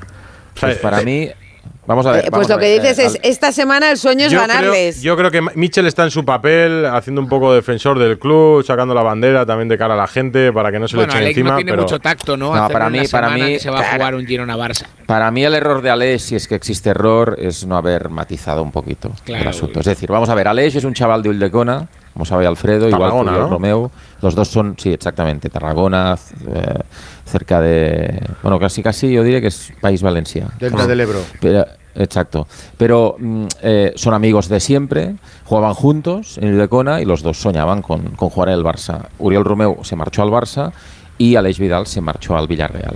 Eh, o sea, al final el chaval dice lo que ha pensado siempre, que le gustaría algún día jugar en el Barça. Lo que ocurre es que a pocos días, más que estar en la semana del Girona, que también es verdad, eh, tú- es muy fácil. Eh, oye, te preguntan eso y dices que sí, que claro que me gustaría jugar en el Barça, es un sueño que tengo desde pequeño, pero ahora estoy muy feliz en el Girona, es un club que me ha hecho triunfar, gracias a ellos he ido a la selección. Lo ha dicho también, ¿eh? Lo que pasa es que nos hemos Sí, quedado con el sí, titular. Pero yo, yo, yo creo que sea, el, el hecho de que él no ha sido capaz de, de que esto trascendiera eh, es el problema, sinceramente. Veo, formas, veo un tema un absolutamente matiz importante. No, no, hay- no, pero hay otro matiz importante. Fijaros, si estas declaraciones las hace hace dos años, cuando Girona es un equipo de la zona media, baja, es un equipo que lucha por Ya, ya, ya sé que no hubiera sido lo mismo, pero claro, ahora Pero estás está arriba ahora, luchando con claro. el Madrid y claro, se siente en grande y, y- y lo que dice Michel, oye, es que nosotros tenemos que pensar en grande, también es un poco esa forma, de decir,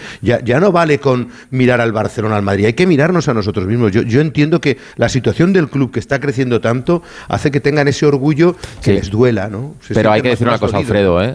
En ese estadio, en Montilivi, el 80% de la gente Mucho culé. ha sido siempre del Barça, ¿eh? Sí, claro. Vale. Por eso Pues reacciona. Michel así, por los ¿no? aficionados, por tanto, Porque- oye, no. porque no Michel- exageremos cuando gran parte de la afición, el escudo que lleva en el corazón, aparte del del Girona, es el del Barça. Ya, hombre, pero, pero no han tenido nunca al Girona eh, luchando por No, la liga. Y ahora son mucho más Claro. del Girona, estos casos por supuesto, por se la han, situación que se han repetido pero, mucho en la historia del fútbol español. Yo recuerdo que, por ejemplo, el Madrid hace 30 años iba a San Mamés y, le- y la, la gente le recibía en pie. Cuando empezó a pitar al, al- al Real Madrid en San Mamés? Cuando empezaron a luchar las ligas Por que el liga. Athletic le lucha al Real Madrid. En Valencia. El Deportivo, el Y y Deportivo. Galicia era Galicia era el Bernabéu. O sea, Teresa Herrera, yo he visto al Teresa Herrera como el Bernabéu.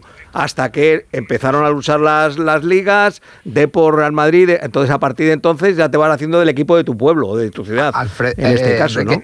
En Almería, en Almería estábamos repartido entre Real Madrid y Barcelona y, y pasaba que a veces metía con el Madrid y hacía más ruido cuando lo metía en Almería, porque ya, ya. No, no- no era, era un club muy joven, con, con muchos cambios de nombre, pero yo entiendo a Leis García, porque lo hemos comparado ahora con Brian Zaragoza, ¿quién no quiere jugar al Madrid y el Barça? Todos Claro. hemos luchado por jugar. ¿Cuándo hace declaraciones? Cuando Girona va bien, si no nadie le va a entrevistar. ¿Cuándo? Cuando juega contra el Barça. Ya, pero, pero, declaraciones- pero ¿y Alex García qué, qué cree? ¿Que por decir eso le va a fichar el Barça? No, pero es que la si no lo dice, la no le va a fichar La el pregunta Barça. que le hacen le es, ¿es para ti un sueño la jugar en el Barça? O sea, porque le él- él- preguntan. él no coge un micrófono y dice que quiere años- jugar en el Barça, se lo preguntan, se lo preguntamos los periodistas. Claro. Si es que al final la van a decir los futbolistas. La, la sinceridad la, la penaliza. al final van a decir los futbolistas, oye, mira, yo no hablo contigo, pero total, ¿qué me vas a preguntar por el Barça? Nosotros Eh, somos, la leche. Cuando, cuando dicen tópicos decimos. No, no, sí, sí. nosotros no, perdona. No, no, somos la ley y el orden. No, no, no, no, perdona, nosotros no. Ha sido su entrenador, ¿eh? El que le ha feado el comentario. No, nosotros ha sido su entrenador. ahora. Y te digo, lo que tiene que importará- hacer que es ponerse de lado de la Supongo que le importará más lo que dice el entrenador, pero tú siempre tienes salidas, o sea, y, puedes decir, pero, y contextualizar en lo que tienes ahora. Es el ¿No? Rocío el que tiene que darse cuenta que esta semana hay un Girona Barça, el que tiene que tener el tacto para no hacerlo. Pero vamos yo. a ver, que ha hablado Pero- maravillas del Girona y os habéis quedado con el titular y el corte No, claro. precisamente que llama la Claro. atención.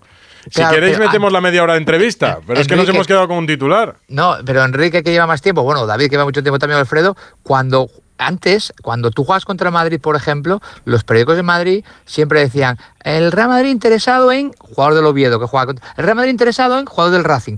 Bueno, era una manera como de estabilizar esa semana, de que jugadores saliesen Bueno, en esta prensa. semana se habla de Sabiño en el Barça. Fíjate tú, Por Esteban, al ejemplo. hilo de lo que dices. Hoy se acaba de decir que el Barça ya ha hablado con Sabiño porque le interesa para el futuro, precisamente la semana que se va a enfrentar al Girona. Claro. Hombre, si Girona fuera decimoquinto, pues le interesaría a Sabiño. Sabiño del, Sabiño es del City, al fin y al cabo, ¿eh? Aunque City. venga cedido Sí. por el club francés. Sí, sí, es del Troyes. ¿Sabiño suena de verdad lo que leía hoy en Sport o no, Alfredo? Bueno, si paga Sabiño dinero por ir al Barça, sí. Sí, sí. o sea, que no lo ves. Ha habido, Hombre, ha habido contacto oye, con entre 19 Deco y años, ¿no, le ves a. Sabiño con. No le ves Sí, a pero lo que con- ocurre- con- si, si lo paga que ocurre- dinero, lo, lo que tendrá ocurre- que pagar dinero el jugador. No, no, a mí me, me está Ah, pareciendo vale, un futbolista espectacular, pero Sí, hay que recordar que. Sabiño está cedido por el Troyes francés. Sí. eh, jugaba en la Ligue eh, One el año pasado y eh, el Troyes Ah. es una especie de Girona en eh, Alicante. En Francia, del El Manchester Troyes es una City. especie de, de Manchester City, o sea, de, de Girona en, en Francia. Es, es del grupo City. Tiene 19 años. Y ¿eh? ahí yo creo que si hay que negociar con el grupo City, pues el Barça lo tiene más peliagudo, ¿no? Tiene una muy ¿eh? extraordinaria, pero es un poco lo que Muy bueno, antes con muy Brian bueno. Zaragoza. Vamos a esperar un poquito más, ¿no? Que ha hecho media temporada magnífica, pero vamos a esperar un poquito más. Sí, pero Sí. su explosión Cuando- cuando un jugador no me parece así, comparable a la de Brian esperes- Zaragoza. ha tenido más continuidad que Brian Zaragoza. Muy superior, ¿eh? eso digo, Muy mucho más, pero aún así, aún así un poco de cautela. Y es mucho más joven, Alberto. Y, es Y mucho hay una más cosa- joven. Yo entre 22 y 19 los, Ah, los que, veo le tan entre- lejos. que le entrevisten también dirá igual esta No. semana que su sueño es jugar en el Barça. Esteban. No, que hay una No cosa que me gusta mucho, Rocío. mucho de Sabiño, que es joven y brasileño, y no hace nada para lucimiento personal. Casi todo lo que hace es pensando en sacar beneficio Para para el equipo, Y- no es de los jugadores. el ¿Pero qué quieres decir? ¿Que los brasileños normalmente hacen cosas para su Bueno. lucimiento personal? Bueno, Se adornan mira, mucho. Brasileños y, y extremos suelen ser mucha bicicleta, mucho lucimiento personal, aplauso que, que de la tribuna. Pero ¿por qué que- piensas en De Nilsson, en Robinho? ¿Estás pensando en ellos? eh, Por ejemplo, Esteban? por ejemplo, Sí, claro. Claro, claro, de Nilsson, de Nilsson Hablar de los del pasado es más fácil, ¿eh? De Nilsson, Robinho, Robinho. Bueno, hablo los que No, tuve es que ahora no se lo permiten ya los ahora ya son yo también creo que ahora son mucho más profesionales y saben Sí. que en sus clubs eh, le- un día le pueden permitir un, un- un lujo pero si no salvo que sea por recurso aquí te piden que vayas a lo que vas Pero a mí el chico este me llama la atención que con lo joven que es, no, no lo he visto equivocarse nunca en ese sentido. no, anda No, y, es muy vertical, muy certero. anda bien de cabeza gol. dice dice Mitchell que anda bien de cabeza Mira, ¿sabéis chaval. dónde no se quiere equivocar el Barça? Que yo creo que se equivocó en el partido frente al Atlético de Madrid con los precios, teniendo en cuenta la hora y el estadio y la Sí. situación. Metió la peor entrada que habíamos tenido en Montjuic. Ha bajado los precios con el Girona, ¿no, Alfredo? Sí, sobre todo para los socios van a pagar un 50% menos. Ahora ya sí son precios un poco más populares. Mm. 85 euros la más cara, 35 la más barata. Ya está Está muy mejor. Un descuento también para Eso los restaurantes en. Cataluña de un 25%. Va a venir mucha gente de Girona, que han agotado además las entradas a 30 euros, con lo cual me imagino que... Pero a ver si les va a pasar como el confundiendo Eintracht de Frankfurt y se va a llenar el estadio de gente del Girona. Nah. eso, eso comentábamos en broma, pero vamos, yo creo que no. Alfredo y por No qué pagan los socios es, es partido Porque es que, es que solo hay 17.000 eh, localidades que tienen los socios con carnet. El Sí. resto van rotando. Van rotando y tienen derecho a elegir en, es- en- en el resto de los partidos. Desde 17.000 hasta las 49.000 se ponen a la venta. Tú y pagas la cuota de socio, pero no pagas el abono. Pagas por partido que vayas a ver. es en que aquí el la problema, aquí, aquí Edu, el problema de base es que hubo mucha gente en el trasvase que no se creyó el trasvase en Montjuic. Mucha gente, me refiero a muchos socios del Barça. Entonces, como dice Alfredo, solo 17.000 abonados, que es ridículo. O sea, el español, por ejemplo, el español ahora mismo tiene más abonados. o sea que solo nosotros, 17.000 21.000, pagaron la ¿sabes? cuota anual Claro, ¿por Sí. qué? Porque Y además mucha no gente- todos van, No, no, además no todos van. Yo creo que el Barça se equivocó, el Barça puso unos precios mm, de más del 50% con respecto al Y los tuvo que tenían bajar, los abonos en el Camp Nou, los tuvo que bajar. Entonces mucha gente se enfadó y no se adhirieron y solo hubo 17.000 la retirada de 17.000 abonos. Entonces, ¿qué pasa? Que el Barça también en una situación económica difícil, en un año en Montjuic pensó, bueno, pues el resto vamos a intentar recuperarlo con precios altos para que venga el turismo. Pero claro, el día que el turismo no viene, pues te pueden venir eso, 4, 5, 6 mil seguidores del Girona y te encuentras ahí en zona de nadie. Ese es el problema. Por eso Oye. el otro día hubo eh, una entrada tan, tan Hombre, no baja sé si porque la 4 o gente no 5.000, David, decidió no venir y hubo menos turismo que otros días. Oye, el otro día cuando celebraron el 124 aniversario, eh, decía Laporta que el próximo, el 125, ya se celebraría en el, en el Camp Nou. Mm. Sí. Va a estar ahí. Sí, bueno, la, la intención es, Yo- la intención es que se termine Mm. Yo creo que sí, ¿eh? En algún Pero, momento. ¿no? ¿también, ¿También va a tener techo y se esconde el césped? o? No, no, no. Pues os, no, os voy a contar no, entonces la, no. la agenda de. Os ¿Lo- cuento lo la sabías agenda y lo preguntas para no, no, no, chinchar no, o- No, no, no, no, Ah. no, no, no. No, no, es que estoy yo con Pero- el tema de Aitana, de ese, de ese vídeo que ha publicado, durmiendo en el, en el Bernabéu. Os cuento los conciertos que hay en el Bernabéu. El 28 de diciembre de 2024, Aitana, pero va Taylor Swift el 30 de mayo, Duki el 8 de junio, Manuel Carrasco el 29 de, de junio. Esto es lo que se va a llevar ¿Vas a ahora, ir a ¿no? alguno? Pues me gustaría ir al de Aitana, la verdad. ¿Sí? Sí, sí, sí, sí. Me gustaría ir al de Aitana. El- Algún otro el también, Camp ¿eh? Pero- En el Camp Nou, sí Rocío, mira. somos exclusivos. ¿Qué Ahí el solo? Solo fútbol. El Barça. Sí, sí. Solo fútbol. es- es- Que por, por- por es- cierto, es una por catedral comento, la, del la- la expectativa, la expectativa es que terminen las obras en noviembre un 60%, ya se vaya el equipo allí, empieza a celebrar el 20 125 aniversario, luego en verano ya tendrían casi un 80% y me cuentan que dan por supuesto que el Barça va a tener unos cuartos de final del Mundial, porque el estadio estará terminado, y posiblemente lucharán por el partido inaugural el inaugural en prioridad en Europa. Dicen que bueno, que en Sudamérica se van a jugar tres partidos, pero que aquí en Europa el inaugural, ya que el Barcelona, si la final se la dan a Madrid, las Pues- semifinales, lo normal es que una fuera a Portugal y otra a Marruecos, quieren unos cuartos de final y, a ser posible, el partido inaugural. O sea, el partido inaugural. ah, el, el partido inaugural. ¿Qué hacéis vosotros en en el Mundial en del el 82. 82. Bueno, el 82 en. Argentina-Bélgica. ¿Qué hacíais en Exacto. vosotros en 1978? Que salvo Seguro, yo ¿no? todos habíais nacido ya. Yo nacer. ¿Alguno estabais Lo, lo trabajando? pregunta para No. decir que es el único que no había nacido. No, en el Alberto, 78, Alberto ha dicho que él nacer. Argentina. Viendo, viendo en blanco y nacer, negro yo el. Mundial de Argentina. El Mundial de Argentina. Pues no os mováis, no os mováis porque vamos a darle Ni- o un sea, poco a esto del recuerdo. ¿Tú no Yo trabajabas ya? trabajaba en y a mí no me digas ya. que sí trabajaba No, yo. Ortego, o sea, estoy mirando. Ortego. Yo trabajaba en el Imparcial ya. ¿Sí? Periódico generalista de Madrid. Bueno, ¿Y ya- no, nacional era, pero bueno. ¿Ya hacías imagínate. información de fútbol? Ya hacía de, por, de sí. Qué Pero bien ese te mundial no conservas, fuiste, ¿no? Enrique. Eh, a ese mundial del 78 no fui, lo hice desde Madrid. Ese es el que gana Valdano. Ese es el No, que, Valdano no, ese gana es el el 86. Ah, no, no, claro, ese es el que, Kempes, ese es el que gana Mario Kempes, Kempes, eso es. Es el que sí. gana Claro, estoy. Kempes, la Kempes ganó uno Argentina- solo Valdano. contra Holanda. Es. la Argentina de Posvidela. Pues vamos Eh, a recordarlo, Osvaldo vamos a recordarlo ahora. Así que ni os mováis, ¿eh? Ni os mováis. No, no, moveros. Enrique Ortego, López Frau, Esteban, David Bernabeu. ¿Qui- ¿Quieres que se queden a escucharlo? Ah, no sé, Ah, bueno, no. venga, venga, dale, dale. Que se queden. ¿Vais a escuchar dónde estábamos en el 78? por aquí, por allá, el amor servido y tú. Un mito italiano como Humberto Tocci era número uno en España tal día como hoy, hace 45 años. Tan es sutil que la goma espuma tú. No sé si tú estarás, me voy desnudando tú. Un icono sexual, que diría el gran chiquito de la calzada. Tipo extraño y tú. Algunos no habíais nacido, otros estábamos a punto de hacer la comunión y otros ya habían hecho la mili y no quiero acordarme de nadie para no herir susceptibilidades. ¿Verdad, Quique? No lo das, como es venido. Se vivía mejor, más tranquilo, con más seguridad, con más de todo lo que hoy no hay. Y sin móviles, ni ordenadores, ni WhatsApp, ni redes sociales, ni youtubers, ni influencers. Y es que todo era mucho más simple y cualquier tiempo pasado, comparado con este, siempre fue mejor. Bueno, no sé si todos, ¿eh? pero de los que yo he vivido sí. El 78 fue un año marcado por el Mundial de Argentina, que fue el primero que ganó, efectivamente, Argentina. Entra Luque, gancho para Kempe, peligro, tiro, gol, Un mundial donde España cayó en fase de grupos, fue tercero por detrás de Austria y Brasil. España jugó el primer partido con brazalete negro en memoria del recién fallecido Santiago Bernabéu. Este es un hombre que tiene una afición al fútbol que puede estar 10 horas seguidas hablando de fútbol. Estaba presentando a Miljan Miljanic, precisamente ganó la Liga del 77 y del 78 con el Madrid y fue destituido en la primera jornada en septiembre del 78 tras perder en Salamanca. Le sustituyó Luis Moloney, que ganó la Liga. Pero volviendo al Mundial, pocos recuerdan que España consiguió el pase en la batalla de Belgrado, donde la Nacional ganó con gol de Rubén Cano y fue agredido Juanito. Juanito se retira en un gesto que no debe hacer. No nos ha gustado nada este gesto de Juanito que recibió un botellazo en plena Y fue un año donde se estrenaron películas para la historia como Gris.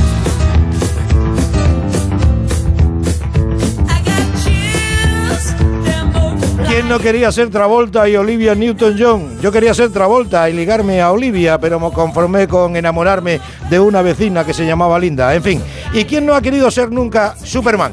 Oye, que te pego leche. Superman es justiciero. Como aquí la justicia no existe, he llamado por teléfono a América, mi amigo. Este igual no era tan guapo como Christopher Reeve, pero fue uno de nuestros Superman al que le quitaron hasta las ganas de vivir. El que fuera propietario del Rayo Vallecano y Rumasa dicen que tenía más dinero que el propio gobierno. Por ahí igual se explican algunas cosas. Y el último estreno del año fue la peli de Patrick Swayze, el único fantasma que podría presumir de ello, y que estrenó Duro de Pelar.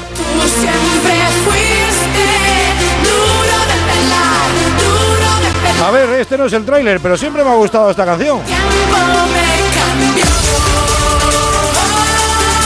¿Y la Copa de Europa quién la ganó? Pues la ganó el Liverpool al Brujas con gol de un mito, Kenny Dalglish. goal. Aquí en España, la Copa del Rey de fútbol y de baloncesto se la llevó el Fútbol Club Barcelona. Y fue el año en que se dieron a conocer en televisión española Martes y 13. Gloria, tú que eres una importante escritora infantil, yo a ti te pregunto, ¿por qué? ¿Por qué? ¿Por qué? No me digan ustedes que lo mismo de aquí salió el famoso porqué de Mourinho. El tour y la vuelta se les adjudicó Bernard Hinault, donde sonaba esta canción.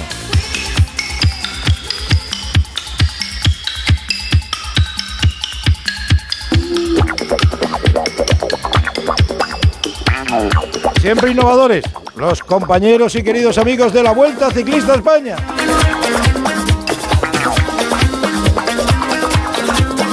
Y es que la música ha marcado nuestras vidas y la sigue marcando.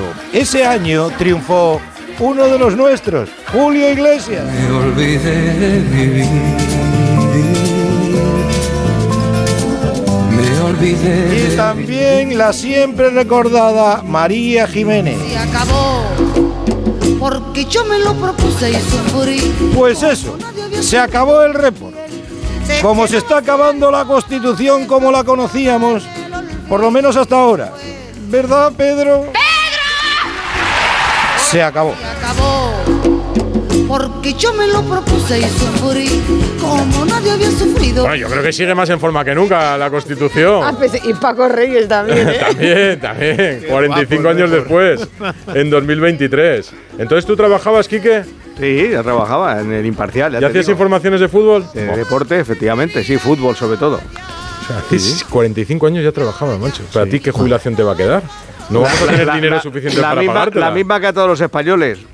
Lo ¿Sí? que quiera el gobierno. ¿Hay un máximo en eso? Sí, hay un máximo, efectivamente. Pues entonces déjalo ya, aquí que... Ya, pero es que con ese máximo no comen ni, tu- ni tus niños comen. que ya lo sé. Ahora sí, ¿no? Bernabéu, eh, ¿alguno quiere decir algo del 78? ¿Tienes recuerdos no. alguien del 78? Alfredo, ¿tú ya narrabas partidos en el 78? No, pero casi. En no. casa, pero igual en casa, ¿no? ¿Lo hacías en Yo casa? empecé en el 83 a narrarlos. ¿El 83 empezaste? Después. Sí.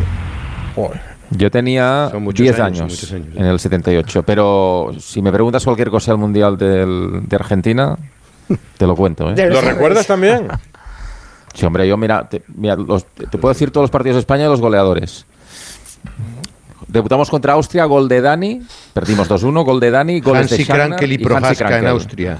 Nah, lo estás Mm, mirando, sí. eso lo hago no, yo. Schagner, Schagner- y Hansi Krankel, los goleadores. Y Dani del- eh, de la selección española. 0-0 contra Brasil con el fallo de Cardeñosa. Y Suecia. Y último partido, 1-0 ya en trascendente contra Suecia. Gol de Asensi a Hellstrom, que era el portero. Pues yo mi Oye, primer ¿qué? recuerdo es el Italia 2, España 1 del Mundial 94. Roberto Bayo. Madre mía. El fallo ¿Es de Julio primero? Salinas. Ese es mi primer recuerdo. eres, Madre mía. Que nos lo restrega siempre, nos lo restrega Venga, siempre. Alfredo Bueno, Ortego, López buenas noches. Bernabéu, Bueno, Esteban. un abrazo a todos. Hasta luego. Un abrazo fuerte, chicos. Chao. Adiós, un abrazo. Radio Estadio Noche. Radio Estadio Noche. Chava primero, Chava, segundo Tonkov. Chava primero, segundo Tonkov. Ganó José María Jiménez en la cima del Angliru, donde casi ni se dieron cuenta de que habían llegado los ciclistas. Fenomenal José María Jiménez. Espléndido José María Jiménez en esta finalización de la etapa aquí en la cima del Angliru, cuando ya parecía imposible que pusiera pudiera alcanzar a Pavel Tonkov. No solo la alcanzó, sino que consiguió la victoria de etapa. Pedro González y Pedro Delgado, Perico, narrando la victoria de etapa del Chava Jiménez en el Angliru en 1999, Mira, Rocío. 12 de septiembre de 1999, seguramente la etapa más recordada del carismático Chava Jiménez, eh, del que hoy se cumplen 20 años ya de, de su muerte. Sí, 6 de diciembre de 2003. La verdad es que el tiempo pasa rapidísimo. Eh, su mujer era, yo creo que hace 10 años que no hablábamos con ella, Azucena. Hola, Azu, muy buenas. Buenas noches. ¿Te ¿Qué sigues poniendo nerviosa en estas entrevistas? Bueno, muchísimo, no te puedes imaginar. Y al escuchar ahora mismo la voz de Pedro y, y de Perico, me trae muchos recuerdos. ¿Sigues teniendo fotos de, del ciclista eh, Claro, en claro. casa? ¿Conservas Sí, todos sí. esos recuerdos? Sí, los conservo todos. Tiene, él tiene su, su apartado en, en mi casa y, y otro apartadito en mi corazón que ese, ese le llevo siempre conmigo. Nadie le conocía mejor que tú, ¿no? Mm, Todos los aficionados al ciclismo eh, le recordamos eh, por ese carácter indomable sobre la bici, por esa forma de subir los puertos, siempre valiente. Pero tú, ¿cómo le recuerdas? Ay, pues yo le recuerdo. A ver, para mí, primeramente no es no es fácil, ¿no? Hablar de, de, de o sea, en, en, la- en mi casa, en la intimidad, sí, porque le recordamos muy a menudo y, y esto, pero así no es que me cueste, es que me me haga la tristeza, ¿no? De, de recordarle y, de pensar, hoy ha sido un día también, pues que entras a las redes sociales y, y hay mucha gente que le recuerda y eso te, te llega tanto y te, te no sé, eh, tienes un sentimiento ahí de agradecimiento a la gente de ver lo que transmitía que, que no sé, no es un día, a ver, todos los días no son, pero llegan estas fechas y, y son pues un poquito menos llevaderas, ¿no? Porque la, la nostalgia y la, la ausencia pues está ahí presente y bueno, pues yo le recuerdo, mm, me habías preguntado que cómo le recordaba o que qué recordaba de, ¿no? Pues yo le recuerdo como el primer día, ¿no? Como, como ese día que le conozco y, y, y me conquista su, su manera de ser, ¿no? Su manera de ser normal, una persona sencilla, eh, una persona alegre, extrovertida, pero sobre todo, y lo que yo creo que menos se conoce de él es que era una persona muy frágil y, y muy sensible, ¿no? Eh, no sé cómo te podría poner mil ejemplos, ¿no? De, de esa manera de ser suya, eh, que yo creo que, que poca gente poca gente conoce, ¿no? Como yo que sé, te podría decir eh, que cada una de las veces que, que José se subía pues a un podio, ¿no? Como, como ganador de una etapa o líder de la montaña o de lo que de, cualquiera de estas de estas cosas, pues él lo consideraba no como parte de su trabajo, ¿no? Que para eso tenía una ficha con con, un, eh, con su equipo, pero mm, lo lo bueno de esto es que si, si, si recordáis algunos de los que estáis ahí, ¿no? Cuando, cuando él se subía a ese podium y, y, y miraba a la gente y, y si recordáis esa cara que él ponía, ¿no? Eso, esos ojos que eh, cuando miraba la afición que transmitían, a mí me, transmitían agradecimiento él a, a, a la gente, ¿no? De, yo creo que él no, no se pensaba en lo que eh, el carisma que él tenía, lo que lo que movía eh, y lo que sigue moviendo, ¿no? De recuerdo a día a día de hoy. ¿Él ¿sabes? sentía que era, que era uno de los ciclistas más queridos por, por la afición? A ver, lo sentía eh, por esto que te estoy diciendo, ¿no? Con, con el tiempo, estamos hablando 20 años atrás, ¿no? Sí. Y, y muchas veces en un día a día, en una vida normal, tú no te percatas de todas esas cosas. Como por ejemplo con el tiempo, pues puedes ir observando y, y viendo, y es lo que te, lo que te decía hace un momento, que, mm, su cara ahí lo, lo dice todo, ¿no? Eh, yo creo que él tenía mucho agradecimiento a, a la gente que, que le, que le, que le apreciaba y a, y a la que no también, ¿sabes? Porque en esto, pues bueno, tanto lo bueno como lo malo hay que, hay que admitirlo, ¿no? Pero porque el Chava, José María Jiménez, eh, no es el ciclista español con mejor palmarés. Tuvo grandísimas victorias, nueve victorias de etapa, cuatro mayores de la montaña en la Vuelta Ciclista a España, ganó Vuelta a. Cataluña, fue campeón de España. Pero hay ciclistas con, por ejemplo, con triunfos en grandes vueltas. La diferencia es que sin tener ese palmarés, al Chava se le sigue recordando en cada aniversario. Que 20 años después, como tú dices, hoy entres en las redes sociales y se siga recordando al Chava, porque el Chava en realidad corría para la gente.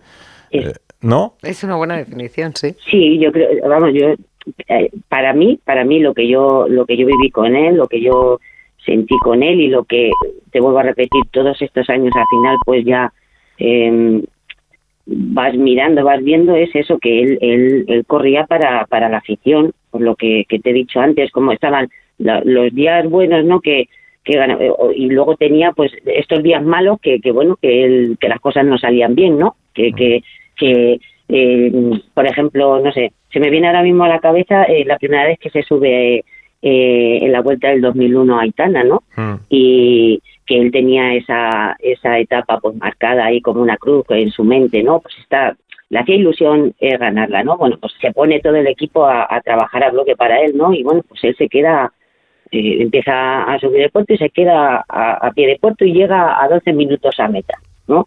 Sigue llevando con la misma cara de alegría y la gente, aún llegando a llegando el último aunque fuera, le sigue aplaudiendo, le sigue siguiendo, le sigue eh, queriendo. Entonces, mm, no sé si es por su manera de ser, ¿sabes? Por esa alegría que transmitía, que, que llega tanto a la gente. No, no te sabría decir el, el por qué exactamente. Que, que eso también es una controversia a lo que te decía o os decía antes, ¿no? De que era una persona alegre y extrovertida, ¿vale? Pero también era muy frágil y, y- y muy sensible. Porque esto que te estoy diciendo ahora, que aunque llegara el último, llegaba con, con la misma cara de, de alegría, pues más bien era un poco de cara a, a la afición. Pues mira- luego él sufría y sufría mucho porque todo el trabajo que había hecho, el entrenamiento, el sacrificio, pues lo estaba pagando ahí.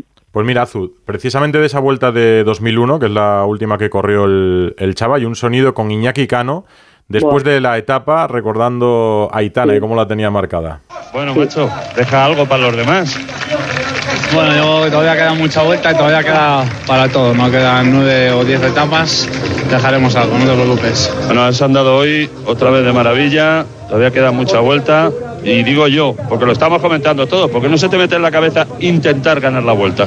Bueno, la verdad es que no era la intención, pues por eso, ¿no? Porque lo he dicho estos días, que antes de venir aquí hasta una semana parado y perdí mucha confianza en la Vuelta a Burgos, que estuve una semana con fiebre, y ahí es donde se me quitó la ilusión de poder ganar la Vuelta, pero todo el año el trabajo estaba hecho para ahora. Eh, ¿Acaba aquí la aventura del Chava o todavía queda guerra? Hombre, yo creo que cada día que pase tengo que ir mejor, ¿no? Pues sobre todo he corrido poco, eh, el trabajo lo estaba haciendo para este mes y mi ilusión sobre todo es volver a intentar en Aitana porque era la, la etapa que más me gusta y bueno, por lo menos lo voy a intentar. Pues nada, despídete con tu grito de guerra. Que ya llegaremos a Aitana.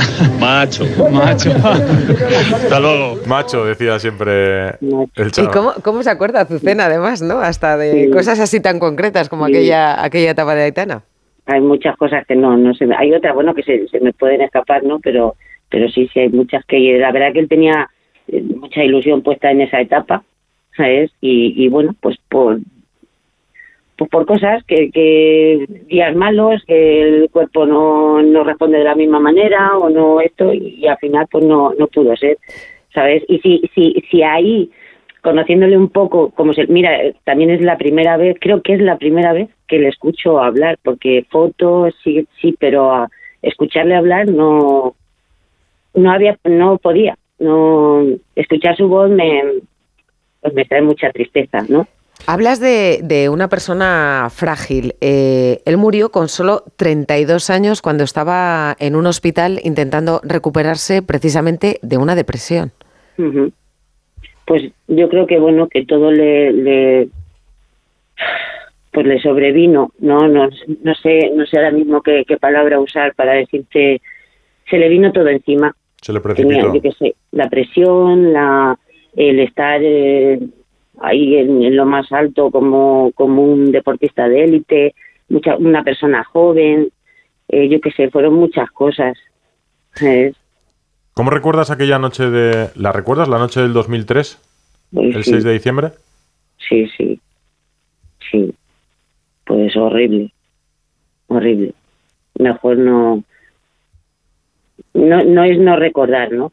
Es simplemente pues que la vida cambió de un giro de, de 360 grados totalmente.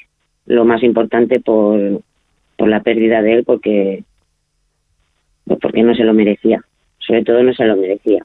Era muy joven y, le quedaban muchas cosas por, por vivir. Tenía una vida entera por, por delante y, y bueno, por cosas de, de, pues, la vida, que sabemos cuándo nacemos, pero no cuando, cuando nos vamos. Y bueno, pues triste, muy triste. Estamos recordando al Chava Jiménez, el 6 de diciembre de 2023, 20 años después de su fallecimiento. Radio Estadio Noche. Rocío Martínez y Edu Vidal. El 6 de diciembre de 2003, Antena 3 lo contaba así.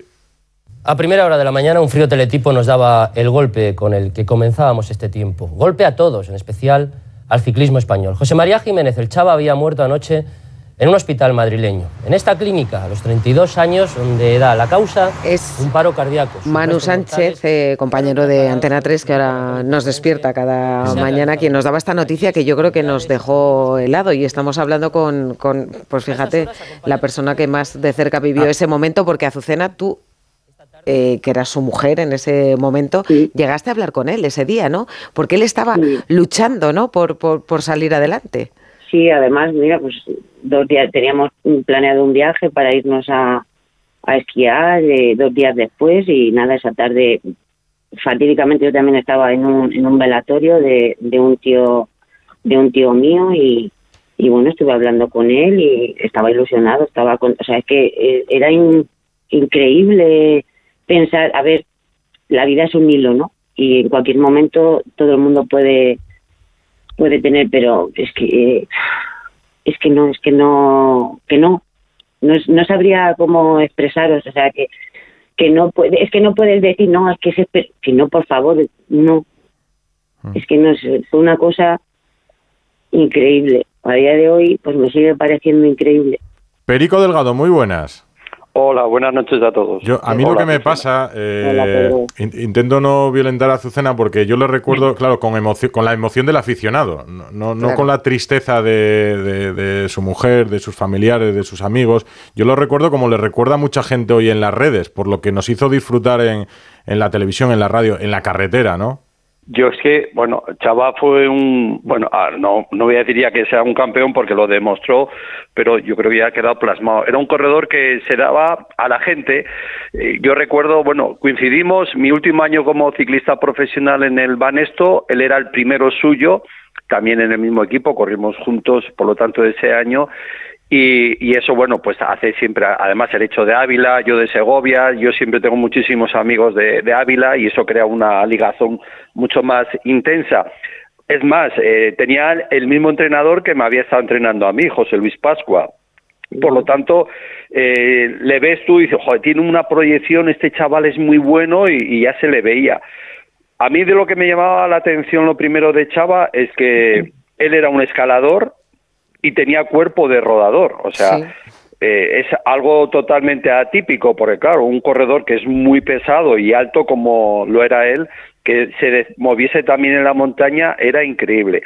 Otra cosa que a mí me llamaba la atención, y, y mira que yo no creo que fuese el único, muchos sé que le insistían, con ese motor que tenía, tío, ¿por qué no apuestas por el, por el, por las generales del Tour, del Giro, de la Vuelta a España? Y él decía que eso era mucha presión y ahora un poco escuchando a Azucena, pues también puedo entender más que esa presión, él, un corredor voluntarioso que se entrega a la gente que de sangre caliente, pues es muy difícil mantener la sangre fría y la concentración en tres semanas. Y de ahí él decía siempre, dice, yo prefiero hacer esto porque yo me lo paso bien y mira, la gente me quiere. Y, y yo siempre dije, tienes razón, te da pena porque veías un corredor con un motor para poder aspirar a, a grandes cosas, pero él prefirió hacer el ciclismo más divertido, nada de programado, sino que saliese ahí ese gran día torero que solía tener eh, el Chava y eh, brindarnos a todos los aficionados pues un espectáculo, como digo siempre, en la montaña. Eh, muy de tu estilo también, ¿no, eh, Pedro? Igual tú veías en él a, a- a tu sucesor, seguramente. Ya, pero- él, él se fijó, ¿no? Y creció viéndote a ti.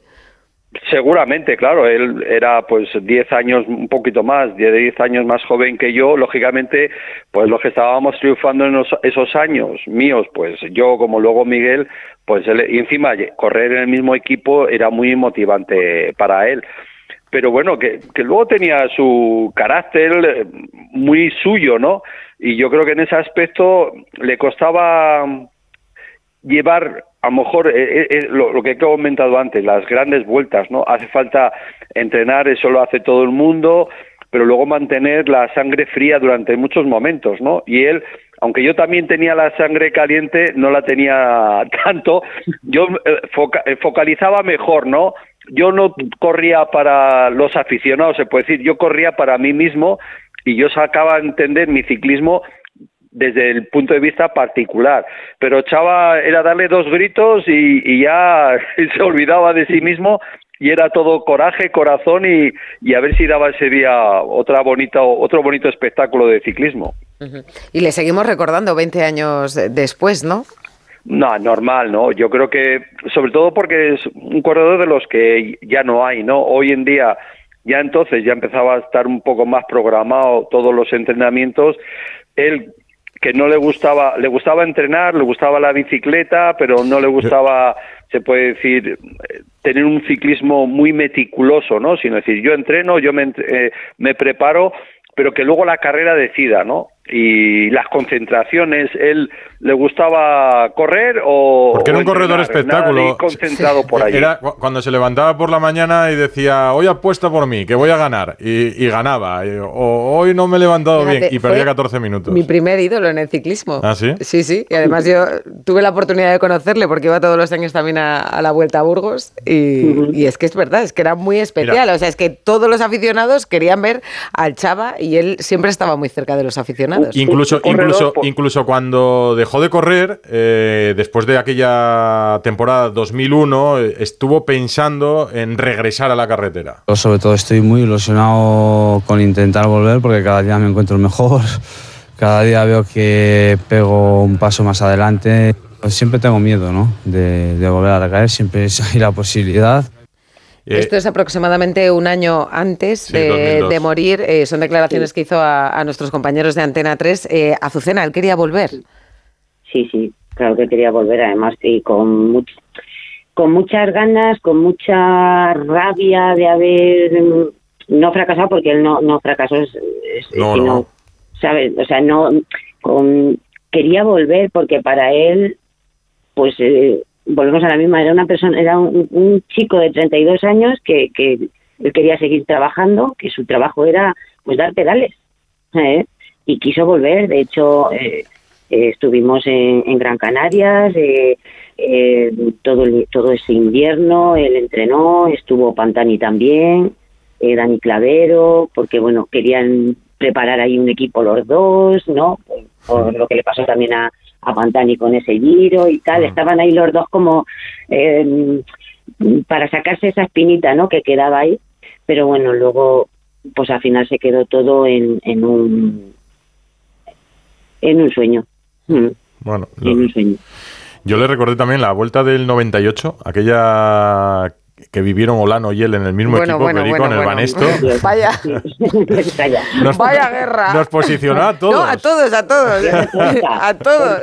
Nos posicionó a todos, pero fíjate, cuando decíamos antes que era un ciclista de la gente, eh, Abraham Olano, que era un ciclista de grandes vueltas, que ganó aquella etapa, aqu- aquella eh, general de la Vuelta era Ciclista a España, Chava, ¿eh? pues la gente iba con el Chava, que era el, el- el- el guerrillero, el, el que dispu- disputaba las etapas, el que, Sí, pero claro, y ves, ¿no? Que, que que corría con el corazón, yo creo. Sí, pero bueno, porque también eh, Ola- Olano, jolín, Olano, eh, pues uno de los mejores, ¿no? Mm. Y, pero bueno, tenía otra otro carisma, otra manera de correr, que por eso no quiere decir que lo que pasa es que José, pues llegaba un poquito más, un poquito más, y, y bueno.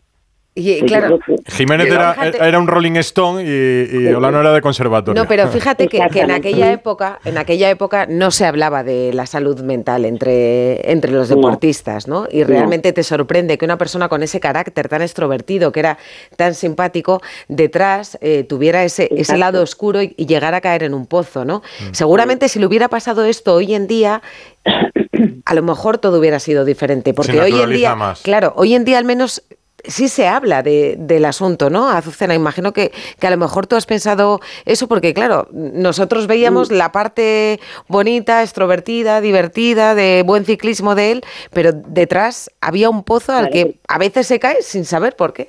Claro, es que no hay ningún ningún motivo, hombre. Yo creo que todo lo que he dicho antes, no, la, eh, que que por un lado estaba esa personalidad que él mostraba, no, Eh, eh, de cara a que era su alegría, su, su, su manera de ser extrovertida, pero luego lo había algo más allá que era pues esa fragilidad, fra- yo digo fragilidad, no sé qué palabra o sensibilidad, ¿vale? Que él tenía, que las cosas le, le afectaban mucho, ¿vale? y que a lo mejor no sabía gestionarlas como tal y si hubiera necesitado de, pues como todo el mundo en un momento dado hemos necesitado acudir a un psicólogo y no pasa absolutamente nada, ¿no? Pues yo creo que en este tipo de deportes que tienen eh, eh, tanta exigencia, tanta también la manera de ser de, de cada uno, porque a lo mejor le preguntas a Perico, eh, no sé, Perico, ¿a ti te hubiera hecho falta un psicólogo? Pues a lo mejor no, o, o a lo mejor sí. O, o No sé. sí, vete a saber. Yo, yo Claro, siempre no, cuento pero- que en Luxemburgo, ahí sí que lo hubiese necesitado. un reloj, ahí necesitabas un reloj. Aparte alguien que también. te alguien que te ayudara a gestionar ciertos tipos de, de pues una etapa que no has podido ganar que, que llegas a al hotel y el director A gestionar la frustración, a gestionar el éxito, a gestionar el fracaso. éxito, a gestionarlo todo porque mm, uno no nace sabiendo no entonces bueno él hacía yo me, me expreso de esa manera no porque es como él lo hacía pues él se dedicaba, ¿qué era su trabajo? Pues ser ciclista, ¿no?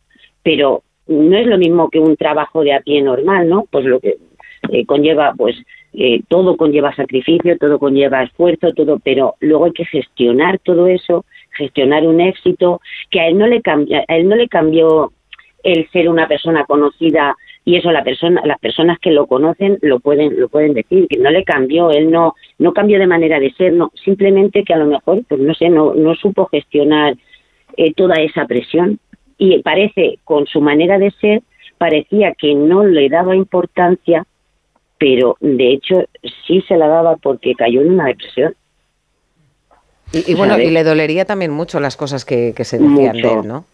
hombre, pues eh, de, vuelvo otra vez a lo mismo, de cara a la galería, pues era una persona que parecía que era pasota, ¿sabes? O sea, que, nada, que no pasa nada. Yo muchas veces le decía, José, pero ¿por qué no dices, por qué no? Déjalo, que digan lo que quieran, si tú me conoces, yo me conozco, pues que además yo no vendo mi vida, yo no, aquí se habla de ciclismo, no de, entonces, que digan lo que quieran, pero ahí tenía que haber salido a, a defenderse y a, y a muchas cosas que, que bueno, que se quedaron ahí, ahí en el camino. Le seguimos recordando Sí. 20 Y, eh, años después. Y os agradecemos mucho a Azucena, quien era la mujer del Chava, y a, y a Pedro, quien, quien fue su antecesor, a Pedro. Delgado, por habernos ayudado a, a rendirle, ¿no? También de alguna forma este homenaje. Azu, Perico, un abrazo. Un abrazo y gracias por acordaros del chaval. Me gustaría decir una cosita muy Claro. Sí. Mira, que hay, hay, hay- que lo define muy bien ¿no? esto de, de- del recuerdo.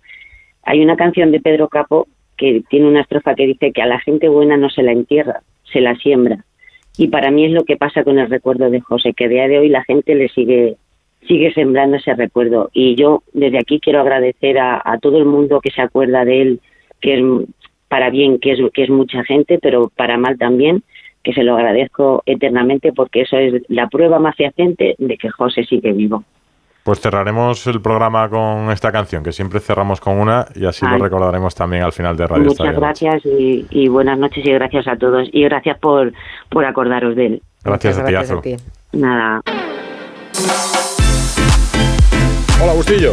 Buenas noches. ¿Te acuerdas del Chava? Mucho, mucho. Yo disfruté muchas vueltas con él. La verdad es que teníamos muy buena relación y siempre íbamos a buscarle a él en el village de salida, con- donde están todos los ciclistas antes, y es que siempre estaba de cachondeo iba a decir, en la salida. Y además, eh, lo que le decía Iñaki es que era verdad. Nada más verte que decía, ¿qué pasa, macho? Macho. Macho, sí, sí, sí. sí. Muy de ciclistas. Eh, mucho, y muchos. Siempre era además, muchos días por la mañana decía, hoy tengo piernas, la voy a liar, ¿eh? Estaros- Estaros atentos. ¿Alguna te hiciste tú, Paco, Yo, también? pues, yo ¿eh? hice, pero la, la- la primera etapa que hice, que la hice muy aislada, eh, fue una contrarreloj que se estaba jugando la vuelta y, y me tocó ir detrás de él con la anécdota de que se me olvidó poner el trono en marcha. Buah, la que te Y me- daría Ares. Y me- no, no, estaba García. Ah, está García. Estaba todavía. García. Menos mal que en el kilómetro 5 ya, afortunadamente para mí, el Chava ya no tenía opciones y no tuve que recurrir a la imaginación. Las cronos no eran su especialidad. La vuelta del Imaginación. 98 la pierde en la crono con Abraham Olano. En, en- en la penúltima etapa, yo creo. Última de etapa, las 20 Y termina tercero ese año la Sí, vuelta. sí. A ver, cosas, Bustillo del día. Que ha habido más resultados en la Premier, al margen de esa victoria histórica del Aston Villa de Unai sobre el City de Guardiola. El Manchester United ha ganado 2-1 al Chelsea, el Liverpool 2-0 al Sheffield Y el Bournemouth, el equipo de Iraola, ha ganado 2-0 en campo del Crystal Palace. Está en racha, ya lo dije. Desde que le hemos entrevistado no hace más que ganar. Ya bendecido. Lo dejamos bendecido, sí. Y en la clasificación, después de 15 jornadas, el Arsenal de Arteta es líder, 36 puntos, 34 el Liverpool, 32 el Aston Villa, que es tercero, y el City de, Guardiola es cuarto a 6 puntos del Arsenal, ¿eh? 30 puntos tiene. En Alemania ha habido Copa, y el Bayern Leverkusen de Xabi Alonso ha, eh, se ha clasificado para cuartos de final después de ganar 3-1 al Paderborn. Lo peor es que se ha lesionado la estrella. Florian Wirtz ha sufrido una entrada durísima antes del descanso.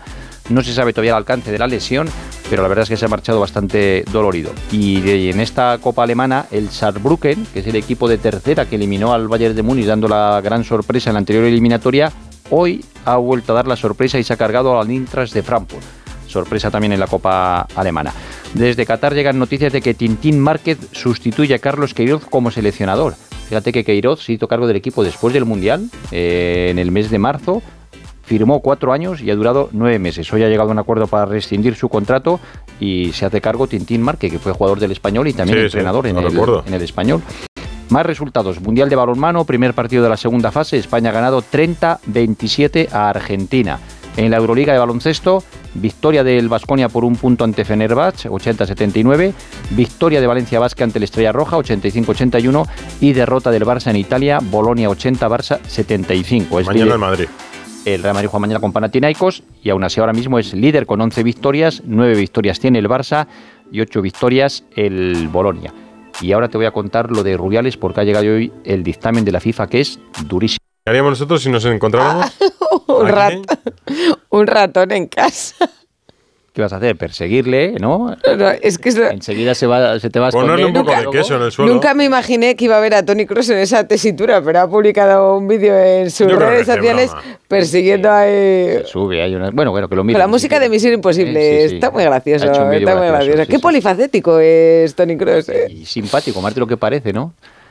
Eh, te decía el informe de la FIFA sobre Rubiales. Ya sabemos que le, le han metido tres años de inhabilitación. Los motivos, según el informe de FIFA, dicen el beso a Jennifer Hermoso, el tocamiento de los genitales en el palco, por coger también de las piernas a Aitana, a Atenea, perdón, a Atenea del Castillo, y el beso a Olga Carmona. Luego va especificando cada cosa. Del tocamiento de genitales dice que es un gesto del siglo pasado con tendencia misógina, que España es un ejemplo de igualdad de género y que ese gesto no se puede consentir en una zona VIP.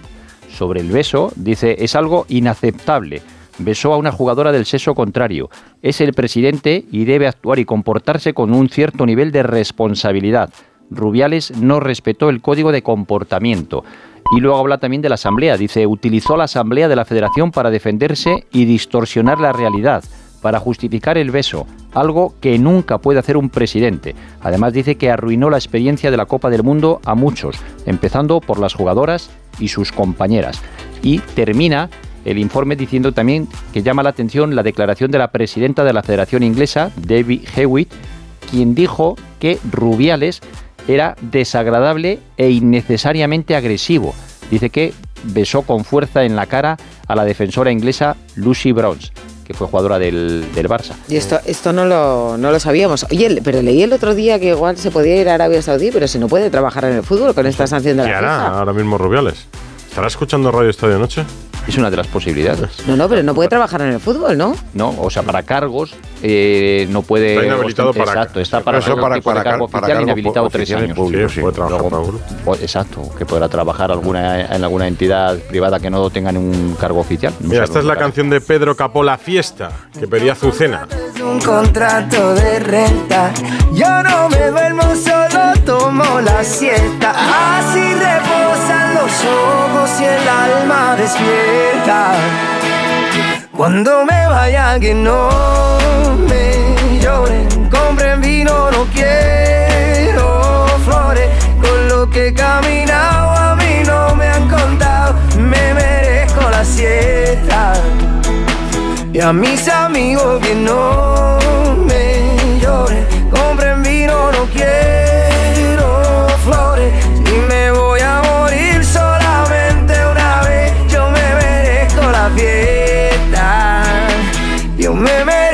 fiesta. La gente buena no se entierra, se siembra. Nuestro contrato es un La gente buena no se entierra, se siembra. Recordaba Azucena del Chava Jiménez. Pues recordándole, Nos vamos hasta mañana. damos las buenas noches. Once y media, que no hacemos puente. Aquí estamos en Onda Cero. hombre, Para acompañar el puente de nuestros oyentes. Chao. no quiero flores con lo que camina